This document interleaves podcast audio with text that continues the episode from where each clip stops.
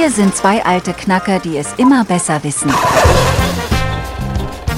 Ein seltsames Filmpaar. Ein Filmhaushalt mit zwei oder mehr Meinungen. Ja, hallo da draußen in den Weiten des Internets. Wir sind nicht Jack Lemmon oder Walter Matthau und auch nicht Tony Randall und Jack Klugman. Nein, wir sind eine besondere Filmpodcast-WG, sozusagen ein Filmhaushalt mit zwei alten Knackern. Nämlich auf der anderen Seite entfernt am Mikrofon sitzt der liebe Kai von Kai Kino, dem Filmpodcast, quasi der Oscar Madison dieser kleinen Film-WG. genau, und meine Wenigkeit ist Thorsten von der Trashothek und Kai, ganz ehrlich, bevor wir jetzt loslegen, zieh bitte mal die Schuhe aus und nimm doch endlich mal diesen Blu-ray-Stapel hier vom Wohnzimmertisch und dein Popcorn von gestern Abend liegt hier auch noch überall rum. Ganz ehrlich, so kann ich keine Podcasts machen mit dir. Also ich finde definitiv, du hast deinen inneren Felix Unger gefunden. So können wir weiterarbeiten. ja, hör mal, äh, wir sind äh, doch äh, tatsächlich äh, der Os äh, Oscar Madison und Felix Unger der Podcast. Das ist jedenfalls unser Anliegen. Ne? Äh, zwei alte Weißnerds, die hier einfach mal äh, teilhaben lassen am äh, freifliegenden Gespräch über alles, was uns an Unsinn einfällt. Im Prinzip eigentlich das, was wir sonst normalerweise tun, aber hier jetzt einfach mal ungefiltert, unaufgeräumt und äh, ja, äh, frei für jedermann zugänglich. Wunderbar. ja, aber keine Panik, wir wollen hier nicht über unsere Haushaltsprobleme sprechen, sondern hauptsächlich natürlich über Filme und Serien in den unterschiedlichsten, wie soll man so schön sagen, Aggregatzuständen, ob auf Scheibe oder im Kino oder auch im Stream. Wir glotzen hier alles weg, mit und ohne Popcorn aber natürlich immer mit Tischuntersetzern unterm Cola-Becher, lieber Kai. Nicht vergessen. Ja, auf jeden Fall. Äh, ich sag mal, werd du mal noch ein bisschen lockerer und äh, wir ziehen uns dann gleich nachher noch ein paar vernünftige Folgen rein und paffen dann hier ein paar fette Zigarren. So. Oh mein Gott! Ein seltsames Filmpaar. Oh mein Gott, ja, oh Gott, wo, wo, wo, wo fangen wir denn mal an? Wir sind ja jetzt noch im, im, im Jahresanfang. Ich habe so vieles jetzt erstmal selber noch gar nicht geschafft. Deswegen, ich bin ja froh. Wir haben ja schon länger über hier unsere äh, virtuelle WG gequatscht. Äh, die Idee keimte ja auf und äh, ich finde es schön, dass wir jetzt quasi unsere erste Startepisode tatsächlich mal ranbringen und schauen, wo uns das Ganze hinführt. Ähm, ich habe selber in meinem eigenen Podcast jetzt auch noch gar nichts geschafft im klassischen Jahresvorausblick. Das ist alles bei mir hier quasi schon aufgetütet. Es hätte eigentlich nur noch mal abgearbeitet werden müssen, aber noch nichts geschafft. Es kommt aber nichtsdestoweniger trotz ähm, das Ausblick auf das Filmjahr äh, 2024 auch ganz spannend, aber später dazu. Ähm, mhm. Was mich ich hoffe, tatsächlich ihr habt Zeit mitgebracht da draußen. ja, kurz, wir, wir werden hier unsere Sitzung wahrscheinlich nicht. Ähm, tatsächlich eine Sache, die mich jetzt also äh, filmunabhängig äh, quasi umtut, äh, die man ja auch immer mehr und mehr in äh, Filmen zu sehen bekommt im äh, Sinne von ähm, digitaler Verjüngung, was äh, im Internet so schön als als Deepfake bekannt ist. Äh, KI äh, generiertes Zeug, äh, was sich in die Filme schleicht, bisher im Sinne von CGI, ne, ein jüngerer Indiana Jones zum Beispiel, mhm. äh, ne, oder ähnliches, oder wo halt eben andere Sachen äh, digital von künstlicher Intelligenz quasi nachgebaut werden oder nachgestellt werden. Ähm, dass dieser Bereich ähm, eröffnet sich inzwischen auch mehr und mehr in, in, in andere Dinge des, des Filmschaffens oder generell des künstlerischen Bereichs. Und da hatte ich tatsächlich jetzt vor kurzem äh, einen Moment, ich weiß nicht, ob es dir so geht, ähm, äh, dass du mal so in den letzten Jahren, äh, so in den letzten fünf, sechs, sieben Jahren, mal so Momente hattest, wo du dachtest, verdammt, äh, eigentlich sind wir inzwischen äh, in den Science-Fiction-Filmen gelandet, die wir früher geguckt haben. Ähm, also bei mir ja. so ein erstes Erlebnis ja. sehr einfach auch äh, nachzuvollziehen äh, für den einen oder anderen war, als ich hier bei uns äh, beim bei meinem Stammchinesen äh, tatsächlich war und der äh, einfach mal Servierroboter eingeführt hat, quasi wie in Krieg der Eispiraten. Ich habe mich gefreut wie ein Schneekönig. Da dachte ich so, jetzt endlich ist es soweit, weißt du, 40 Jahre hat's gedauert, aber juhu, weil die sehen auch genau, die sehen fast genauso aus wie in Krieg der Eispiraten. Ganz, ganz großartig. So halt so ein Science-Fiction-Moment. In diesem also Fall was Positives.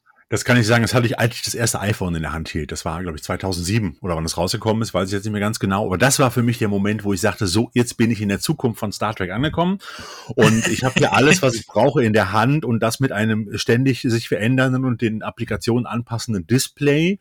Das war für mich immer schon sozusagen äh, der feuchte Techniktraum, auch bei Rechnern, gerade früher, auch wenn ich viel Videoschnitt, Filmschnitt und auch äh, Musikgeschichten äh, gemacht habe, dass man sich ständig so fürchterliche billige Plastiktastaturen dafür mit irgendwelchen lustigen Tasten zum Belegen äh, gekauft hat. Und da habe ich gedacht, so jetzt ändert sich das endlich alles, auch am Rechner.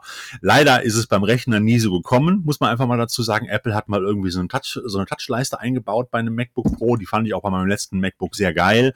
Hat sie jetzt aber wieder rausgenommen, weil die scheinbar, weil ich der Einzige war, der es genutzt hat, weltweit ja wahrscheinlich. ähm, überhaupt nicht mal. Aber beim iPhone hatte ich das. Ich hatte den Star Trek Kommunikator, ich hatte das Captain's Log, ich hatte alles in der Hand, äh, was ich mir damals wünschte, was man sich für teures Geld bei irgendwelchen Spielzeugfirmen gekauft hat, nur um es, um es einfach mal pseudomäßig im Regal liegen zu haben. Und das war für mich der erste Moment, wo ich dachte, ich bin in der Zukunft angekommen im Science Fiction. Ähm, das habe ich jetzt in letzter Zeit nicht mehr so oft gehabt, außer jetzt auch, wie gesagt, bei KI. Das war ja auch so ein bisschen, das finde ich bei Kreativen auch das, äh, gerade in der letzten, in der zweiten Jahreshälfte im letzten Jahr, so das aktuelle Thema. Wir haben uns ja auch gestern noch in, in einem nicht näher genannten Filmclub darüber unterhalten, am, am, am äh, Stammtisch hinterher. Und da gibt es natürlich jede Menge, jede Menge Bedenken und Sorgen aus vielerlei Hinsicht, auch bei vielen Kreativen. Aber es gibt natürlich auch jede Menge Chancen, die da entstehen können. Und ich finde, ja, es ist, es, es ist, vorsichtig es, mit umgehen. Man soll es aber auch nicht verteufeln halt. Ja, ne? nein, äh, komme ich, komme ich gleich drauf hin. Ja. Also, wo es halt wirklich gruselig wird. Also, beziehungsweise das, wo wir ja selber schon im Prinzip gesagt haben, wo die Reise da mit der ganzen Geschichte letzten Endes hingeht, weshalb wir auch jetzt im vergangenen Jahr halt den großen äh, Writers und Actors mhm. Äh, hatten in Hollywood, damit man da mal eine Idee von kriegt. Jetzt aber noch ein kleiner Rücksprung, Thema Science-Fiction-Moment, den man hatte. Ähm, ähnlich äh, war es bei mir noch so mit dem Smartphone, aber da eigentlich eher so retroaktiv gedacht, wo mir so im Nachhinein auffiel, ich bin ja auch ein sehr großer Per Anhalter durch die Galaxis-Fan. Und ich fand das damals, als ich diese Bücher gelesen habe, das erste Mal, das war so Anfang der 80er Jahre, ähm, mhm. Anfang Mitte der 80er Jahre, äh, diese Idee fand ich so toll. Also diese, dieser, dieses Buch Per Anhalter durch die Galaxis ja. war ja im Prinzip ein Smartphone mit Internetanschluss. So, das war so ein, so ein digitales Ding, so ein kleiner ja. Handcomputer, konnte man sich damals quasi kaum vorstellen, dass es sowas gibt, äh, wo halt ständig aus dem gesamten Universum Informationen ständig aktualisiert wurden. Totale Science Fiction damals. Und heute hat das jeder in der Tasche.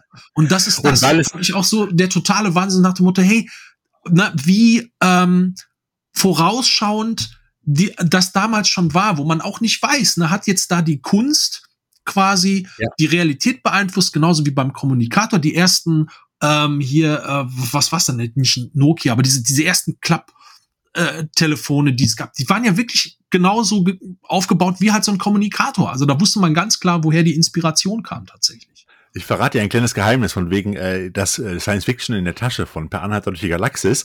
Ich war auch ein Fan von diesem Douglas Adams Büchern oder Buchreihe. Ähm, und ich hatte damals immer, damals noch ganz Nerd, äh, wobei es nicht so nach außen wirkt, hatte ich immer einen kleinen Tagesrucksack dabei. Äh, eigentlich, weil ich ständig zwischen Job und Uni und so weiter immer hin und her gereist bin, aber passte halt alles in so einen Rucksack rein. Und in diesem Rucksack habe ich immer ein kleines rotes Handtuch dabei gehabt, ganz nach äh, Douglas Adams. Und das habe ich die Tage noch irgendwie beim Aufräumen in der Schublade gefunden, habe überlegt, ob es wieder in meine Bürotasche packe. Sollte man immer, es ist wirklich, nein, es stehen so tolle, to, wirklich tolle Dinge drin. Ein Handtuch kannst du wirklich ja. immer gebrauchen. Das ist genauso wie ein ja. Seil. Das kann man auch, man weiß nie, wann man es braucht. Und wenn man es genau. braucht, dann freut man sich, dass man es hat. Das Der ist Deutsche schon echt, echt hat ja eh sein Handtuch immer dabei, ne? Um sich äh, überall alles zu reservieren, sozusagen. wenigstens, wenigstens glaub, im Urlaub. Douglas, das hatte Douglas Adams ja damals nicht im Sinn. Ja, aber KI ist wirklich das Zauberwort, ich glaube, in allen Bereichen. Und da haben ja auch die, Stra die Streiks in Hollywood haben, haben, gingen ja auch, oder zumindest was die Autoren anging oder die Schauspieler, äh, da ging es ja auch um einige Punkte, in, äh, um einige auch feuchte Träume der Produzenten, mhm. was den Einsatz von KI anging, so nach dem Motto, wir scannen jeden Schauspieler einmal ein oder zumindest jeden Statisten und lassen ihn dann dutzendfach immer durch alle Filme laufen und der wird nur einmal bezahlt. Das Ganze ging bis hin zu äh, künstlich intelligenten oder künstlich erstellten Drehbüchern von künstlicher Intelligenz, wobei ich den Begriff künstliche Intelligenz ja auch immer so ein bisschen, naja, ich will nicht sagen fadenscheinig finde oder überzogen finde, weil ja, ja, wir reden hier von einer künstlichen Intelligenz, aber letztendlich schafft diese Intelligenz momentan auch erstmal nur das auch wieder aufzuarbeiten und äh, äh, neu zu verhackstücken, was schon mal irgendwo da gewesen ist. Und auch da ist ja der große Knackpunkt Urheberrecht, gerade bei Texten und äh, Geschichten, ähm, aber auch bei Bildern. Ähm, Pass auf, wenn man, genau, wenn man genau, dann Material nimmt, was andere schon erhoben oder schon kreiert haben, Pass auf. ist das ja nur ein Mash-up und es ist ja, das ist ja grundsätzlich halt, immer ne? ja, pass auf. Ich erkläre ja. ich erkläre dir, wo es gruselig wird und wo ich ja. jetzt zum Anfang des Jahres, also mein Aufhänger wirklich wirklich schlucken musste, wo man eine Idee kriegt, A, was gemeint ist und B, was das bedeutet. So, ähm, es gibt eine, äh, wie kann man es nennen? Eine Comedy-KI. Es gab auch schon vorher schon länger, das, das geisterte schon, ich glaube, vor zwei oder drei Jahren ähm, durchs Internet diese Geschichte, dass da irgendwo so eine, so eine KI halt, so eine, so ein Sitcom schreibt und die halt so mit 8-Bit-Pixel-Grafik dann da so quasi visualisiert das Ganze. Das klang mhm. irgendwie noch niedlich und sehr abstrakt und albern. So, ja. aber ähm, inzwischen ist es halt so weit. Ähm, ich habe den Namen jetzt leider nicht parat. Ich habe den Link, aber ich muss mal gucken, ob man das irgendwo postet. Aber ihr könnt es auch online auf jeden Fall finden. Auf YouTube müsst ihr dann nur entsprechend eingeben. Ähm, George Carlin ist dir ein Begriff? Amerikanischer ähm, legendärer Stand-up Comedian, äh, Wortklauber, hat unter anderem den Rufus in Bill und Ted's verrückte Reise durch die Zeit gespielt, hat auch in mehreren okay. äh, Filmen im View SQ äh, Universe von äh, Hans Smith äh, äh, mitgespielt. Ähm, und äh, dieser legendäre Mann ist ja nun schon seit über zehn Jahren tot. Mhm. So, und eine KI äh, hat jetzt ein komplett neues, aktuelles Programm von George Carlin geschrieben und das Ganze als George Carlin performt. Das kann man sich anhören und angucken auf YouTube und du kannst es nicht unterscheiden.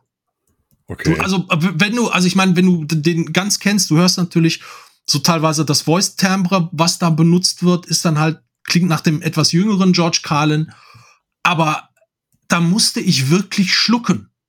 So, das ist halt nichts so hier alt zusammengepuzzelt, sonst was. Nein, es ist quasi das, was an Blaupause mit KI passieren wird. Quasi das digitale Klonen des Menschen. Ausgehend aus seinen Daten. Quasi, die es bisher gab, die dann weiter extrapoliert werden. Es ist, ich habe es so schön genannt, ich habe selber drüber nachgedacht und gesagt, wie man diesen Prozess eigentlich nennen kann, was diese künstliche Intelligenz da macht. Sie emuliert. Okay. Sie emuliert. Die hat, mhm. also die Blaupause entsteht aus den vorhandenen Daten, die Aber es zu einer Person gibt. Ist das wirklich lustig? Also ist das ja, wirklich cool? Ja, das ist, ist, ist das, ja, ja, das ist, es ist aktuell, es bezieht sich auf alles, was aktuell abgeht. Äh, du okay. erkennst da auch so die typischen, äh, äh George Carlin typischen äh, äh, ähm, ja, Redewendungen und auch so Themen und alles drin. Und das, und das ist echt, da ist mir wirklich ein Schauer so rübergelaufen. Einfach mal eingeben auf YouTube George Carlin äh, äh, neues Programm mit dem Titel I'm, I'm Glad I'm Dead. äh, okay. Sensa also ich, äh, also einerseits äh, hochamüsant, aber dann man bekommt plötzlich eine Idee, so um was geht's hier eigentlich? Um was ja. ging es den Schauspielern und den Autoren? Und das ist auch gut das Zeug. Du kannst das dir das anhören. Auch ist natürlich auch eine gute, gute Hilfe für Comedians, sage ich mal, die so ihren Zenit bereits überschritten haben und auch vielleicht Schreibblockaden haben oder auch vielleicht auch nicht mehr so kreativ sind, dass die einfach jetzt eine KI Als Ideengeber und, sagen, hier, schreib mir mal mein neues Programm, bitteschön. Ja, Nein, aber das sage ich immer so. Ja, pass also auf, hast, jetzt, jetzt, ja. jetzt, jetzt kommt aber noch das Sahnehäubchen. Wenn du dir überlegst, so, das da, also es gibt noch so zwei, drei andere Sachen, die diese KI gemacht mhm. hat, aber steht natürlich auch wer hinter, habe ich jetzt noch nicht alles nachrecherchiert oder mal ja. geguckt, was das alles ist. Ich war einfach nur völlig geplättet davon. Ja. Ähm, wenn das schon das ist, was frei zugänglich machbar ist, mhm. so, wie weit ist dann die Entwicklung, von der wir noch gar nichts wissen, die ja schon wahrscheinlich noch viel weiter ist? Ja. Und da fängt es dann an, wirklich gruselig zu werden. Und ja, die Entwicklung wenn man jetzt mal, Die Entwicklung Ja, ja. ist ja das eine, aber die, ich sag mal, die gesetzlichen Rahmenbedingungen. Ja, wie gesagt, das ist ja guck noch mal immer was- auch auf, auf Urheberrecht hier und da, aber auch auf, natürlich, natürlich kann man auch bestimmte Dinge nutzen im Sinne, aber äh, ich finde das manchmal so ein bisschen schwierig. Und ich, wie gesagt, aus der eigenen Erfahrung kann ich auch sagen, zumindest bei dem, was man so frei verfügbar hat und auch nutzen kann, ist das auch noch nicht das Weisheits, äh, wie sagt man so schön, letzter Schluss. Gerade wenn du dir Texte schreiben lässt, du musst von der Materie doch Ahnung, von der Materie doch Ahnung haben. Ja, Ähm, es kommt ja auch drauf an, ne? natürlich Man, man, man Scheiß geschrieben worden ist und KI kann noch nicht unterscheiden zwischen richtigem und falschem Scheiß oder heißem Scheiß. Ja, Ja, oder, oder, oder, oder, will, Ja. will es auch nicht. Aber wie schon, wie schon gesagt, also das, wenn das schon der Stand ist, der da ist, Ja. so, was machbar ist. So, und die Reise geht ja, das haben wir ja auch schon mehrfach drüber gesprochen. So, wo geht die Reise jetzt auch zum Beispiel im Filmtechnisch irgendwann hin? Und da sind wir dann auch wieder bei dieser Streikgeschichte aus dem letzten Jahr. Äh, wenn es irgendwann so weit ist, in vielleicht, keine Ahnung, 10, 20 Jahren, wissen es nicht, weil KI, also alles, was KI technisch passiert, es passiert ja auf so vielen Ebenen was. Es wird auch in so viele Bereiche des alltäglichen Lebens reingrätschen. Hm. Äh, Es geht plötzlich alles exponentiell schneller in Ja, klar. vielen Bereichen. Klar. So, das heißt, diese Entwicklung wird auch exponentiell schneller gehen. Aber wo geht's halt eben filmtechnisch hin, dass du wirklich irgendwann wahrscheinlich mal so eine KI-Filmgenerierungs-App hast, wo du wirklich dann nur noch irgendwann reinquatschen musst, so, ey, ich hätte gern hier eine Komödie mit, was weiß ich, äh, Ben Stiller und äh, was weiß ich, ne, man, man zähle seine Schauspieler auf, äh, mit dem und dem Thema, eine romantische Komödie, äh, äh, nach dem Stil von, was weiß ich, Wes Anderson oder sonst wie, äh, Ja. und drückt aufs Knöpfchen, hat dann wahrscheinlich so eine, so eine Wart Wartezeit von einer Stunde oder zwei, und schwuppdiwupp hast du deinen Custom-Film nach deinen Wünschen generiert von der KI vorliegen, den du dir angucken kannst. Trailertechnisch gibt es das ja schon. Zum Beispiel, es Ja. gibt äh, einen, einen, einen Trupp, der sich jetzt tatsächlich spezialisiert hat. Auch das kann man auf YouTube finden. Ja, Im Stile von Ähm, Wes Anderson die Geschichte. Genau. Ne? Ja. Wes Anderson macht Star Wars. Wes Anderson macht Indiana Jones. Wes Anderson macht, was weiß ich, keine Ich Ahnung. dann- Herr ich der Ringe war das letzte, was ich gesehen habe. Wes Anderson Ich macht Herr der Ringe. Ich hätte dann ja gerne als, als hier, als WG-Vertreter der Trashothek hier, hätte ich ja gerne dann äh, im Stile von Roger Corman. Ja, also zum Ah ja, Beispiel. oh, das wäre so schön. Da, da gibt's so viel schön. Transformers von Roger Corman, wie schön wäre das denn? das wäre ja fast geschwedet, hör mal. Hör mal. Ja, auf, geschwedet auf jeden Fall, definitiv. Ja, ne? Und das andere in dem Zuge, was auch, was mir jetzt aber auch tatsächlich jetzt erst hier jetzt im Januar aufgefallen ist, weil ich so nach ein, zwei Sachen gesucht hatte, jetzt auch zum Thema äh, Kinovorschau, jetzt 2024, ein bisschen nach Trailern geguckt. Die Flut der Fake-Trailer nimmt so Ja. exponentiell Ja. zu und die werden auch immer besser. Das heißt, ja, Leute, auch so ein bisschen auf den Sack, um ganz ehrlich zu sein. Ja, weil du kannst plötzlich nicht mehr unterscheiden, was ist denn jetzt real oder Ja. nicht. Na, ist, ist, ist das jetzt wirklich ein Trailer? Also der wichtige Hinweis, man kann natürlich immer gucken, und das ist ja auch generell sowas, was ja immer gerne vergessen wird im Internet, einfach mal gucken, aus welcher Quelle kommt das denn? Wer Wer hat das denn veröffentlicht? Genau. Wer ist der Urheber da an der Stelle? Und daran erkennt man es immer, wenn es nicht auf den offiziellen Kanälen oder so ist, oder wenigstens auf den vertrauenswürdigen Kanälen, wo man weiß. Wobei auch da natürlich die kleine Prozentchance ist, dass da irgendwer mal auf einen Fake-Trailer oder irgendwas reinfällt. Ähm, ne? Immer gucken, woher kommt es, was ist real und was ist nicht real. Eine Grenze, die durch das ganze Getöse natürlich mit KI deutlich mehr verschwimmt und man einfach sehr viel mehr aufpassen muss, wo man seine Informationen herkriegt, weil sonst glaubt man einfach irgendwann alles. Und äh, ich sag mal, was bei Foto ja schon lange war, dass man eigentlich dem Fotobilde ja schon nicht mehr trauen konnte, weil er ja schon seit Ewigkeiten quasi große Manipulationsmöglichkeiten da sind, ist jetzt halt auch bei Video alles vollkommen angekommen. Bewegtbild und Ton ist einfach keine sichere Quelle mehr. Ein Problem, mit dem sich zu- zurzeit Entitäten beschäftigen, ob man halt irgendwann mal irgendwie digital markierte äh, Files haben kann, damit man weiß eben genau, aus welcher sicheren, gesicherten Quelle das kommt. Naja, Wer egal. weiß, vielleicht ist ja auch dieser Podcast hier gar kein echter, sondern nur von der künstlichen Intelligenz erschaffen. Und Kai und ich liegen gemütlich irgendwo gemeinsam oder getrennt irgendwo auf dem Sofa und gucken einen Film und nehmen gar nichts auf hier. Nicht verraten. Das können dann die Zuhörer gerne selber am Ende noch feststellen.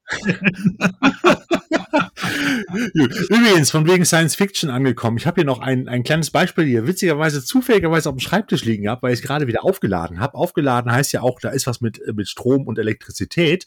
Ähm, es gab vor einigen Jahren mal für die Freunde der Mediabücher, vielleicht erinnerst du dich noch, Kai, aus dem Hause CMV Laservision, gab es das sogenannte Video Color Buch oder Video Color Buch. Das war ein Mediabook, wo die DVD eines Filmes, in dem Fall Großangriff der Zombies, drin war, aber auch ein, ein kleines äh, LCD-Display mit Lautsprecher. Und wenn du das Buch aufgeklappt hast, ich mache es jetzt gerade mal, dann hört man es auch vielleicht.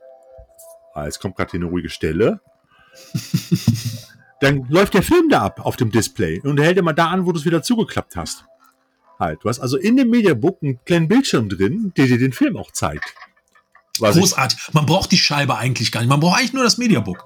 Ganz genau. Jetzt kommt hier gerade natürlich irgendwie eine Szene, wo gerade nicht gesprochen wird. Irgendeine Frau moderiert gerade, eine modelliert gerade irgendeine Figur und geht jetzt an die Tür, es klopft und es kommen vielleicht ein paar böse Zombies gerade rein. Wer weiß, was gerade passiert. Aber ihr hört es hier vielleicht gerade. Weil Herr Lenzi ja immer nur von Verseuchten gesprochen hat. Ja. da habe ich mir noch gedacht, Ah, da habe ich mir noch gedacht, eigentlich eine geile Idee, ist aber eigentlich mehr ein Werbegeg, weil wer will sich schon 28.000 Mediabooks, es wäre auch ein bisschen teurer mit Bildschirmen in, ins Regal stellen, aber so als, als mal ein Teil für die Sammlung fand ich das doch wirklich amüsant. Da habe ich aber nicht gedacht, jetzt ist die Zukunft angekommen, um ganz ehrlich zu sein. Das habe ich dann doch mehr als Gimmick gesehen. So, das ich, glaub, ich glaube auch, das wäre dann auch, glaube ich, für äh, die Hersteller am Ende des Tages zu teuer, äh, aber letzten, gut. Ja. ja, aber letzten Endes ist das auch egal, weil man sieht ja trotzdem, wohin die Reise aktuell ja immer noch geht. Es wird immer noch versucht, alles äh, da so in dem Rahmen zu pushen, ja. halt wirklich jeden Hupenfilm in irgendeiner aufgemonsterten Edition für unglaubliches Geld an den Start zu bringen. Und ich sag's hier auch noch mal und unterstreiche es noch mal deutlich: Wir sind die Doofen. Wir kaufen den Mumpitz und ja, äh, zum Beispiel. Sch schmeißen den Leuten die Kohle in den Rachen. Es ist, äh, es ist unfassbar. Ich versuche das auch schon so ein bisschen so zurückzudeilen. Äh, aber, habe ich das gerade richtig verstanden? Du hast Großangriff der Zombies einen Hupenfilm genannt. ich habe explizit nicht unbedingt diesen Film gemeint. Der hat, der hat ja sehr großes Unterhaltungspotenzial. Ich mag den auch.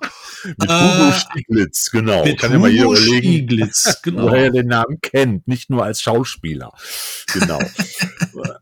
ja, wurde ja, nochmal zitiert. Wie, wie schon gesagt, das, das, das, das ist das und solange es da genug äh, Abnehmer von dem Kram gibt, ähm, und äh, die sind ja über die letzten 15 Jahre hochgezüchtet worden. So, die, die sind ja alle so jetzt im Alter so zwischen, zwischen 30 und 45 und hauen da ihr Geld raus für äh, Mediabooks ohne Ende. Also das Absurdeste, was ich da gesehen habe, es gibt ja Leute, die kaufen dann halt wirklich so von, von einem Film, der dann ja in zig Iterationen rauskommt, also ne, mhm. ne, mit sieben Covers und in Plüsch und weiß der Kuckuck nicht was.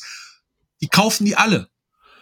So, und äh, Turbine ist jetzt das erste Label, das bei neuen Releasen, also bei Neuerscheinungen, äh, wo die halt so mehrere Titel haben, da quasi so ein Abo für anbieten. Also das haben die wenigstens jetzt bei ein, zwei Titeln gemacht, wo du quasi alle dann vier Mediabooks oder drei Mediabooks dann halt zusammen kaufen kannst für einen etwas günstigeren Preis. Ich schüttle hier gerade den Kopf, das kann keiner sehen. Ich finde es auch faszinierend. Ich muss ja ganz ehrlich sagen, also mal abgesehen davon, dass du irgendwann als Filmsammler ja so oder so keinen Platz mehr hast, sich die Filme noch drei, vier, fünf, sechs, sieben Mal, was du natürlich per se mit deinem Lieblingsfilm eh tust, ins Regal stellst, aber nicht in Cover-Variationen, sondern in Veröffentlichungsvariationen. Ja, also ich habe den weißen Hai Sollte man meinen. auch in verschiedenen Varianten da stehen, von der VHS-Kassette über die DVD, äh, über die Jubiläums-DVD bis hin zu Blu-ray und zur 4K-Scheibe. Ja, aber ich habe dann nicht fünf verschiedene Cover-Variationen Informationen da stehen. Also das würde ich per se nicht machen, finde ich albern. Ich finde es auch, es ist ja, viele sagen, ja, dann hast du doch die Auswahl, ist doch super. Aber ich sage immer, ja, ja, aber dann rechne doch mal nach. Dann machen die fünf Auflagen zu 250 oder 333 äh, äh, Mediabooks. Da kostet dann das Mediabook nachher 35, 40 Euro, weil es natürlich in der Produktion auch so teuer ist. Wenn sie die fünf Auflagen zu einer 2000er oder zweieinhalbtausender oder für mich dreitausender Auflage machen würden, würde das Mediabook wahrscheinlich nachher in der Produktion und auch im Verkauf nachher letztendlich nur noch 25 Euro kosten, weil es nur eine Auflage ist und nicht fünf verschiedene.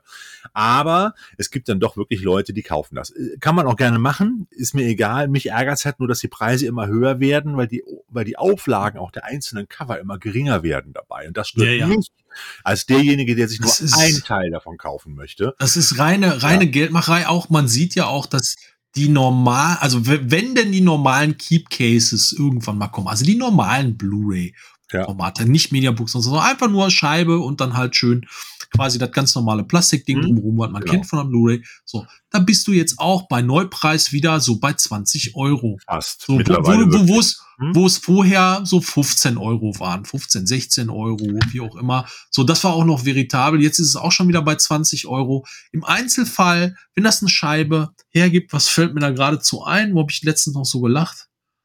Äh, ja, Ach, verdammt, ja. ich komme nicht. Also es gibt mehrere Titel, die da jetzt rausgekommen sind als als normale Cases. Ja. Nee, oh Gottes Willen, das ist ja sowieso, das ist ja ein großes Studio. Nee, gerade also von den kleinen Labels.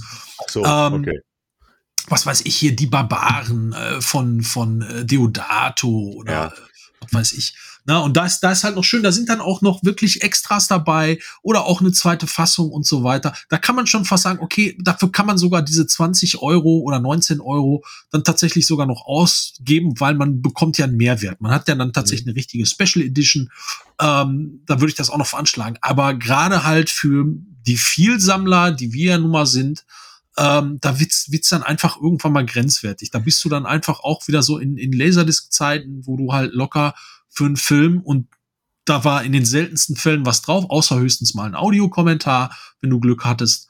Äh, hast du da auch schon bei 70, 80 oder äh, 100 Mark äh, damals bezahlt. So, und da bist du ja jetzt auch schon wieder. ja, aber da gibt's ja auch so wunderbare Editionen, die ich auch mittlerweile echt Hanebüchen finde. Ich glaube, es war Mediex oder so ähnlich, die halt da den Horror-Alligator oder auch oh, ja. äh, äh Thriller, äh, Thriller, wir erinnern uns, diesen, diesen ja. Selbstjustiz-Thriller mit äh, Christina, wie heißt sie noch, Lundberg oder so ähnlich. Ja, genau äh, Lindberg, Lundberg, Lindberg, ich weiß es gerade nicht, um ganz ehrlich zu sein, äh, rausgebracht hat. dann machen die so ein riesengroßes Buchding mit neuen Scheiben drin. Ich sag mal, von der DVD über die Blu-ray bis zur UHD ist ja alles drin, wo ich mir dann sage, ganz ehrlich, wer will denn heute noch eine DVD von irgendwas haben? Jetzt mal, kannst du doch einfach schon ja, mal weglassen. Doch, äh, ja, eigentlich, ja. also für den Normal-User ja, ja, aber DVDs werden tatsächlich immer noch gekauft, aber halt dieses Doppelte. So, ja. Also eigentlich Blu-ray ist ich sag mal, wenigstens wenn du bei physischen Medium bis ähm, weitestgehend verfügbar. HD ist eigentlich auch größtenteils angekommen. Aber es gibt tatsächlich auch immer noch Leute, die nur DVDs kaufen. Wenn überhaupt. Schuld.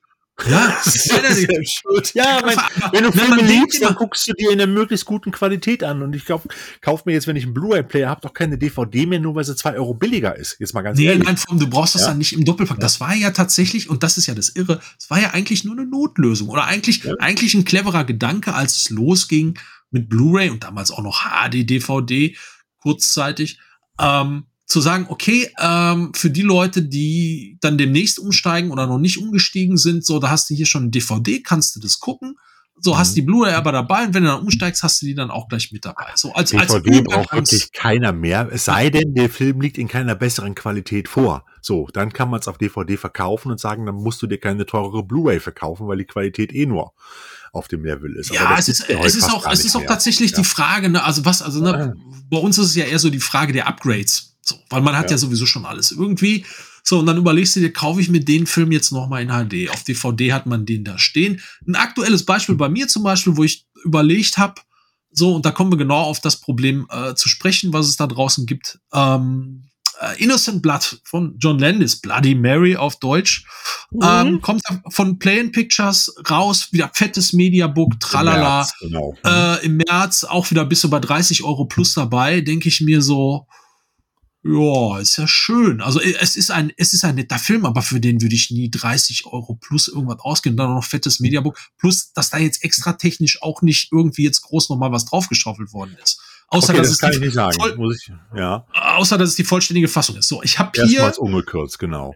Nee, nee, nicht wirklich. Auf DVD ist das nämlich schon ungekürzt komplett erschienen. Ja, okay. tatsächlich. Nur, was sie hier nochmal gemacht haben, diese ein, zwei Stellen sind dann auch nochmal jetzt synchronisiert worden wenn ich das richtig gelesen habe, die dann vormals auf Englisch machen. Das macht Playon ja gerne, was ich super finde, super Engagement, mhm. tolle Sache. Aber gut, für die zweieinhalb Minuten oder was, die, die, um die es da geht, ist das auch eigentlich äh, Hanebüchen. Egal. Anyways, ich habe wartet mal, bis das billiger ist. Ja, aber noch eine andere Geschichte. Es kommt ja jetzt, wo wir gerade dabei warte, sind. Warte, warte, ich, äh, da, ja, ich ja. Hab, äh, bin dann extra her, hergegangen und habe Nimm den Untersetzer, nimm den Untersetzer, ja. Kai.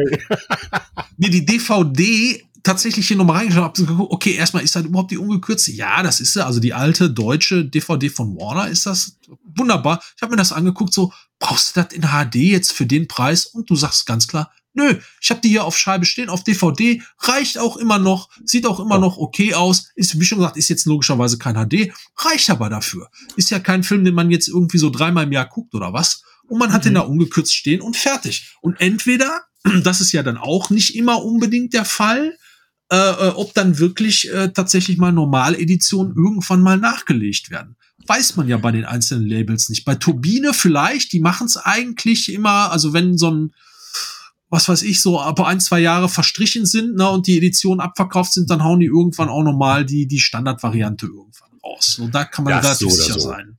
Und da kann So, ich das ist aber bei Play und zum Beispiel nicht so. Da weiß Ja. man es nicht. Okay, aber da kann ich euch den Tipp geben, wenn ihr, wenn ihr mal wieder einen Film updatet oder upgradet sozusagen und ihr habt dann hinterher die DVD übrig, mit der man eigentlich so oder so nichts mehr anfangen kann, weil man die ja auch nicht mehr für einen vernünftigen Preis verkauft bekommt. Also du kriegst ja für eine DVD heutzutage, wenn es nicht eine, eine Rarität ist oder so, kriegst du ja maximal zwei, drei Euro, wenn überhaupt, ja, Ja, muss man einfach ja, mal so sagen. Dann empfehle ich euch hier als WG-erfahrener, als Film-WG-erfahrener Mensch, nehmt einfach die alten DVDs als Tischuntersetzer, damit ihr nicht ständig Kringel und Kreise auf eurem Wohnzimmertisch habt. Der Kai macht Ganz das genau. nie, aber ich kann das nur sagen, die alten DVDs eignen sich hervorragend als Getränkeuntersetzer. Nur mal so Genau. am Rande. Unter, unter dem Titel Der stöhnende Bierdeckel. Kenner schmunzeln. nee, aber sonst äh, tatsächlich, man muss mal gucken, ich bin ja auch am Ausmisten. Platz ist ja immer das Problem eines Sammlers irgendwann mal. Äh, da muss man gucken, da muss man ausmisten. Das eine oder andere kann man tatsächlich dann noch raustragen und oder verschenken. Aber tatsächlich auch als Untersetzerli oder sonst als Wandschmuck kann man sowas auch gerne benutzen. Oder wenn man günstiges Dämmmaterial braucht, vielleicht auch, man weiß es nicht. Jetzt baue ich, baue ich noch mal eine kleine Brücke in eine andere Richtung. Dann äh, können wir das KI-Thema auch erstmal äh, für heute schon mal abschließen, nämlich auch in einem anderen Bereich. Äh, Ach, da wären wir schon es- raus. wird, wird es mehr und mehr an äh, Bedeutung gewinnen und das hat dann wieder auch mit Rele- also mit mit äh, ähm, Erscheinungen zu tun, die da demnächst kommen. Da sind wir dann wieder bei Herrn Cameron. Ähm, es erscheinen ja jetzt nach langer, langer Zeit irgendwann endlich, wobei die bei uns immer noch nicht zum Verkauf angekündigt sind, Aliens in 4K, True Lies, erstmals überhaupt, The Abyss, erstmals überhaupt.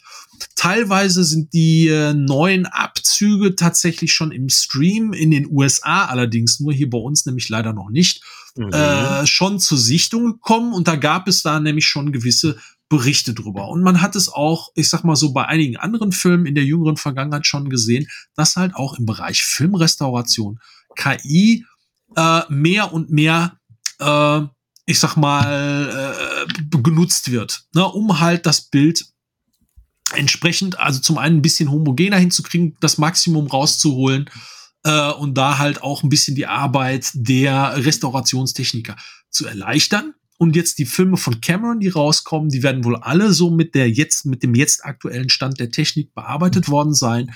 Und das Ergebnis ist wenigstens so in der Erstreaktion, was auf den Streams zu sehen war, ein ganz besonders Mittelteil von Dr. Chivago. Also, ne, ähm, man muss mal auf, ich, ich habe davon leider noch gar nichts gesehen, kann da aus erster Hand also noch gar nichts zu sagen. Ich bin sehr gespannt auf die Scheiben, eben auch was die Restaurationstechnik angeht. Aliens ist da halt so ein ganz großer Punkt, auf den ich sehr gespannt bin, weil Aliens wie äh, das meiste oder vieles, was Cameron in den, in den 80ern gemacht hat, auf Super 35 Material gedreht worden ist, was halt formatstechnisch, ich sag mal, man besser bearbeiten konnte, was die Aspektratio anging. Deswegen hatte man das gemacht und weil es auch, glaube ich, relativ günstig war. Äh, und der Film sah ja auch eigentlich immer so, so ein bisschen grieselig aus. Ja. Und auch die letzte äh, Inkarnation in HD, die wir auf Blu-ray haben, die auch wahrscheinlich jeder irgendwo zu Hause stehen hat, die sieht eigentlich nicht gut aus. So, die sieht auch nicht Mhm. scheiße aus, aber die sieht nicht gut aus. Und man denkt so, ah, naja, und deswegen war ich jetzt oder bin ich jetzt weiterhin auch noch sehr gespannt, wie jetzt eben diese Neurestauration angeblich eben auch nochmal von einem neuen Scan und so weiter dann tatsächlich aussieht und wie das eben mit diesen Bearbeitungsmöglichkeiten am Ende dasteht. Und wer heutzutage einfach in sein Smartphone guckt und da schon sieht, was man für Bildbearbeitungsmöglichkeiten hat, ich bin ja auch völlig Ja. verblüfft und begeistert halt von dieser digitalen Löschfunktion, die man da hat. Also da auch da musste ich wirklich schlucken, dachte so verdammt Science Fiction, ähm, dass das Mistding, wenn du auf irgendwas tipperst, sofort quasi den Gegenstand, die Person oder was auch immer erkennt, automatisch markiert und dann kannst du aufs Knöpfchen drücken und dann zieht er dir das raus und es sieht in, ich sag mal, 98 Prozent der Fälle tatsächlich so aus, als wäre da nie was anderes gewesen. So, äh, da, also das ist schon äh, fantastisch. Aber eben Filmrestauration, selbes Thema und das könnte halt interessant sein für alle Filme, die halt schon entweder auf digital gedreht worden sind, also alles, was so nach 2000, 2001 äh, gekommen ist, oder wo halt eben auch viel Digitaleffekte zum Einsatz kamen in der Frühphase, also alles von Mit 90er bis Anfang der 2000er ähm, wo halt die Effekte gar nicht in hoher Auflösung da liegen und wo man entweder dann halt hergehen müsste und diese Effekte komplett neu machen müsste und so weiter und so weiter. Schönes Beispiel gibt's dafür, wo richtig viel Energie reingesteckt worden ist. Star Trek, der erste Film. Äh, da ist man wirklich hergegangen und hat alles neu gemacht äh, und ist auch wirklich auf die Originalmaterialien der Effekte-Leute nochmal zugegangen, die 70 Millimeter Blow-ups, aber das ist ja für die meisten Filme gar nicht machbar. Vor allem, weil die mhm. Sachen teilweise ja auch gar nicht mehr existieren. Und insofern kann da KI als Restaurationstool eine ganz spannende Nummer sein, äh, Filme so herzustellen, wie es ist, aber es drängt sich dann halt irgendwann die ethische Frage auf, nämlich tatsächlich, wie viel Echtfilm siehst du noch und wie viel Film ist einfach vom Computer dazu erfunden, was zwar wahrscheinlich zu auch 98 Prozent so aussehe, wie wenn das Originalfilmmaterial in Ordnung gewesen wäre, aber man weiß es nicht mehr. Spannende Zeit. Ja, ja, ja, und das vor allem äh, auch vor dem Hintergrund, dass natürlich immer wieder, auch jetzt gerade im Zuge der 4K-Veröffentlichungen, immer wieder große Klassiker auch äh, veröffentlicht werden mit aufwendigen Restaurationen und äh, Neuabtastungen etc. Ähm, äh, Play-On bringt da ja auch zum Beispiel, äh, hört sich an wie so ein Play-On-Werbeblock, aber es ist nun mal leider so, die machen halt einiges. Kommt ja jetzt ja. auch im März äh, auch die Kanonen von Navarone zum Beispiel raus, nachdem sie jetzt auch im Februar kommt, glaube ich, noch die Brücke am Quai raus und im letzten Jahr hatten sie auch noch gesprengte Ketten, der ja auch sehr ordentlich aussah. Oh nee, gesprengte, gesprengte Captain war tatsächlich von, von Cape Light und die anderen Ach, beiden Titel stimmt. sind, die, die sind quasi nur im Vertrieb von Plan, das sind Sony-Titel. So, die ah, sind okay. auch schon, die sind auch schon beide, die sind ja alle schon mal rausgekommen, die legen die jetzt nur noch mal neu auf. Aber in der Qualität, also die Kanonen von Navarone, ja, kann ich noch ja, nicht so ja, ganz ehrlich zu sagen. Ja, doch, doch, doch, doch, doch, doch. Ich, also ich habe noch hier auch die Blu-ray, die sah schon toll aus. Also auch von Brücke am Quai, die habe ich beide hier. Aber das ist alles Sony. Die haben da auch eine super Abteilung eigentlich, äh, die das äh, größtenteils gut machen. Äh, ich habe ja, mal seinerzeit mit dem tatsächlich Chefrestaurator mal ein schönes Interview gemacht auf meiner alten Seite dvdrom.com, die noch immer so archivtechnisch online ist, kann man das mal nachlesen zu der Restauration von äh, 4K-Restauration von Taxi Driver. Derselbe Mensch hat auch, und da war ich halt so verblüfft, die Restauration von Ghostbusters gemacht, von der ich eigentlich sehr enttäuscht war, was halt leider auch am Ausgangsmaterial des Films liegt, weil es halt doch sehr ja, grieselig ist, halt ist, und, der, und der Film auch selbst im Kino schon immer grieselig aussah. Ja, und manchmal auch sehr matschig. Also manche, ich finde ja, manche, ja. das ist so, das finde ich eigentlich schade. Gerade dieser Film, der ja zu meinen Lieblingsfilmen gehört, es gibt bisher noch keine echte, coole Variante davon, wo du sagst, das ist jetzt das Nonplusultra ja, oder so das, möchte ich ja, gerne das, sehen. Das liegt, halt, ja, das liegt auch tatsächlich daran, bei, also ne, gerade bei Ghostbusters, also alle Aufnahmen, die so optische Effekte haben, die ja tatsächlich mhm. reingeprintet worden sind, ja. physisch. Da gab es ja noch nichts mit digital und so weiter. Mhm. Da ist das Filmmaterial natürlich, weil die das übereinander printen mussten. Das ist ja Generationen voneinander entfernt. Das heißt, wenn du Effekteaufnahmen da drin hast, äh, ne, mhm. teilweise dann auch halt mit äh, so ähnlich wie bei Flash Gordon, du erinnerst dich auch, ne, hatten wir das mhm. ja auch, dass, dass du halt die ganzen Filmfehler, also die technischen Filmfehler dann alle siehst, wo halt die rüberkopierten Sachen äh, gar nicht mit dem dahinterliegenden Zeug tatsächlich direkt übereinander gehen. So, so äh, also sprich dann äh, plötzlich ne? wirklich, das dass genau. äh, Dinge durchsichtig sind und ne, so hintereinander ja. laufen wie so schlechte Dias. ja, oder aber das so ein Kasten drumherum, wo du reinsiehst, das ist in das, in das große Bild reinkopiert worden, ein Element, siehst du dann den bewegenden Kasten des Filmformats sozusagen mitwandern. Das ja, genau, genau. Bei der Szene, wo er den Palast von Ming angreift mit dem Raumschiff, glaube ich. Ja, genau, Szene. genau. Und das, das genau. ist halt das. Du ja. siehst, du siehst plötzlich alles, also auch, wie viel ähm, ich sag mal, Fehlerquellen oder wo die Qualität des Originalmaterials schon gar nicht mehr so vergleichsweise gut ist. Man muss ja. das in dicken Anführungsstrichen sagen. Ähm, letztlich jetzt gerade in, in der aktuellen Deadline ähm, äh, weint auch ein bisschen äh, mein lieber Kumpel Jörg Buttgereit äh, darüber, dass er, er hat sich jetzt halt auch wie viele Godzilla-Fans die japanischen 4K-Scheiben gekauft, die ja leider ja. keine vernünftigen Untertitel haben. Also man kann sich das tatsächlich nur im japanischen Original angucken. Und er freut sich natürlich wie Bolle über ähm, die fantastische Bildqualität, aber auch genau mit dem Nachteil. Du siehst jetzt alles, jeden mhm. Faden. Du siehst die Löcher im Godzilla-Kostüm, wo Haru Na, äh, Nagasaki da, äh, nein, nicht Nagasaki, äh, ich weiß, ich komme jetzt nicht auf den Namen. Ja. Äh, Haruo Nakajima, so, äh, ja. ist es, ne, der Godzilla-Darsteller, halt da durchguckt, ne, um sich da orientieren zu können. Du siehst alles. Du siehst ja, alles. das ist halt damals haben wir das ja früher immer genannt, die Gnade der Unschärfe.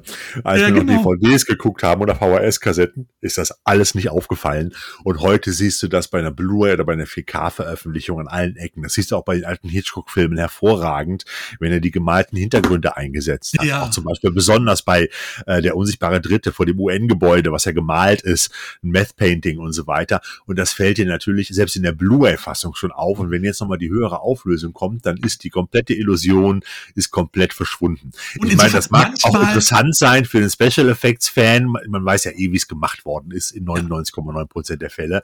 Aber ähm, ich sag mal, das ist dann das, da muss man überlegen, will ich das wirklich alles sehen? Das ist auch die große Frage, die man sich dann ja, stellen manch, muss. Manchmal führt sowas auch zu wunderschönen Stilblüten. Ich kann da immer nur empfehlen, ähm, also ich bin ja auch Fan, also gerade bei alten Filmen von Filmrestaurationen, weil die so unfassbar gut aussehen, wie die mhm. selbst bei ihren Premieren damals nicht aussahen. Und ja. äh, inhaltlich führt das Der manchmal halt zu drolligen, ja, inhaltlich führt das manchmal zu drolligen Dingen, in dem Fall vom Winde verweht.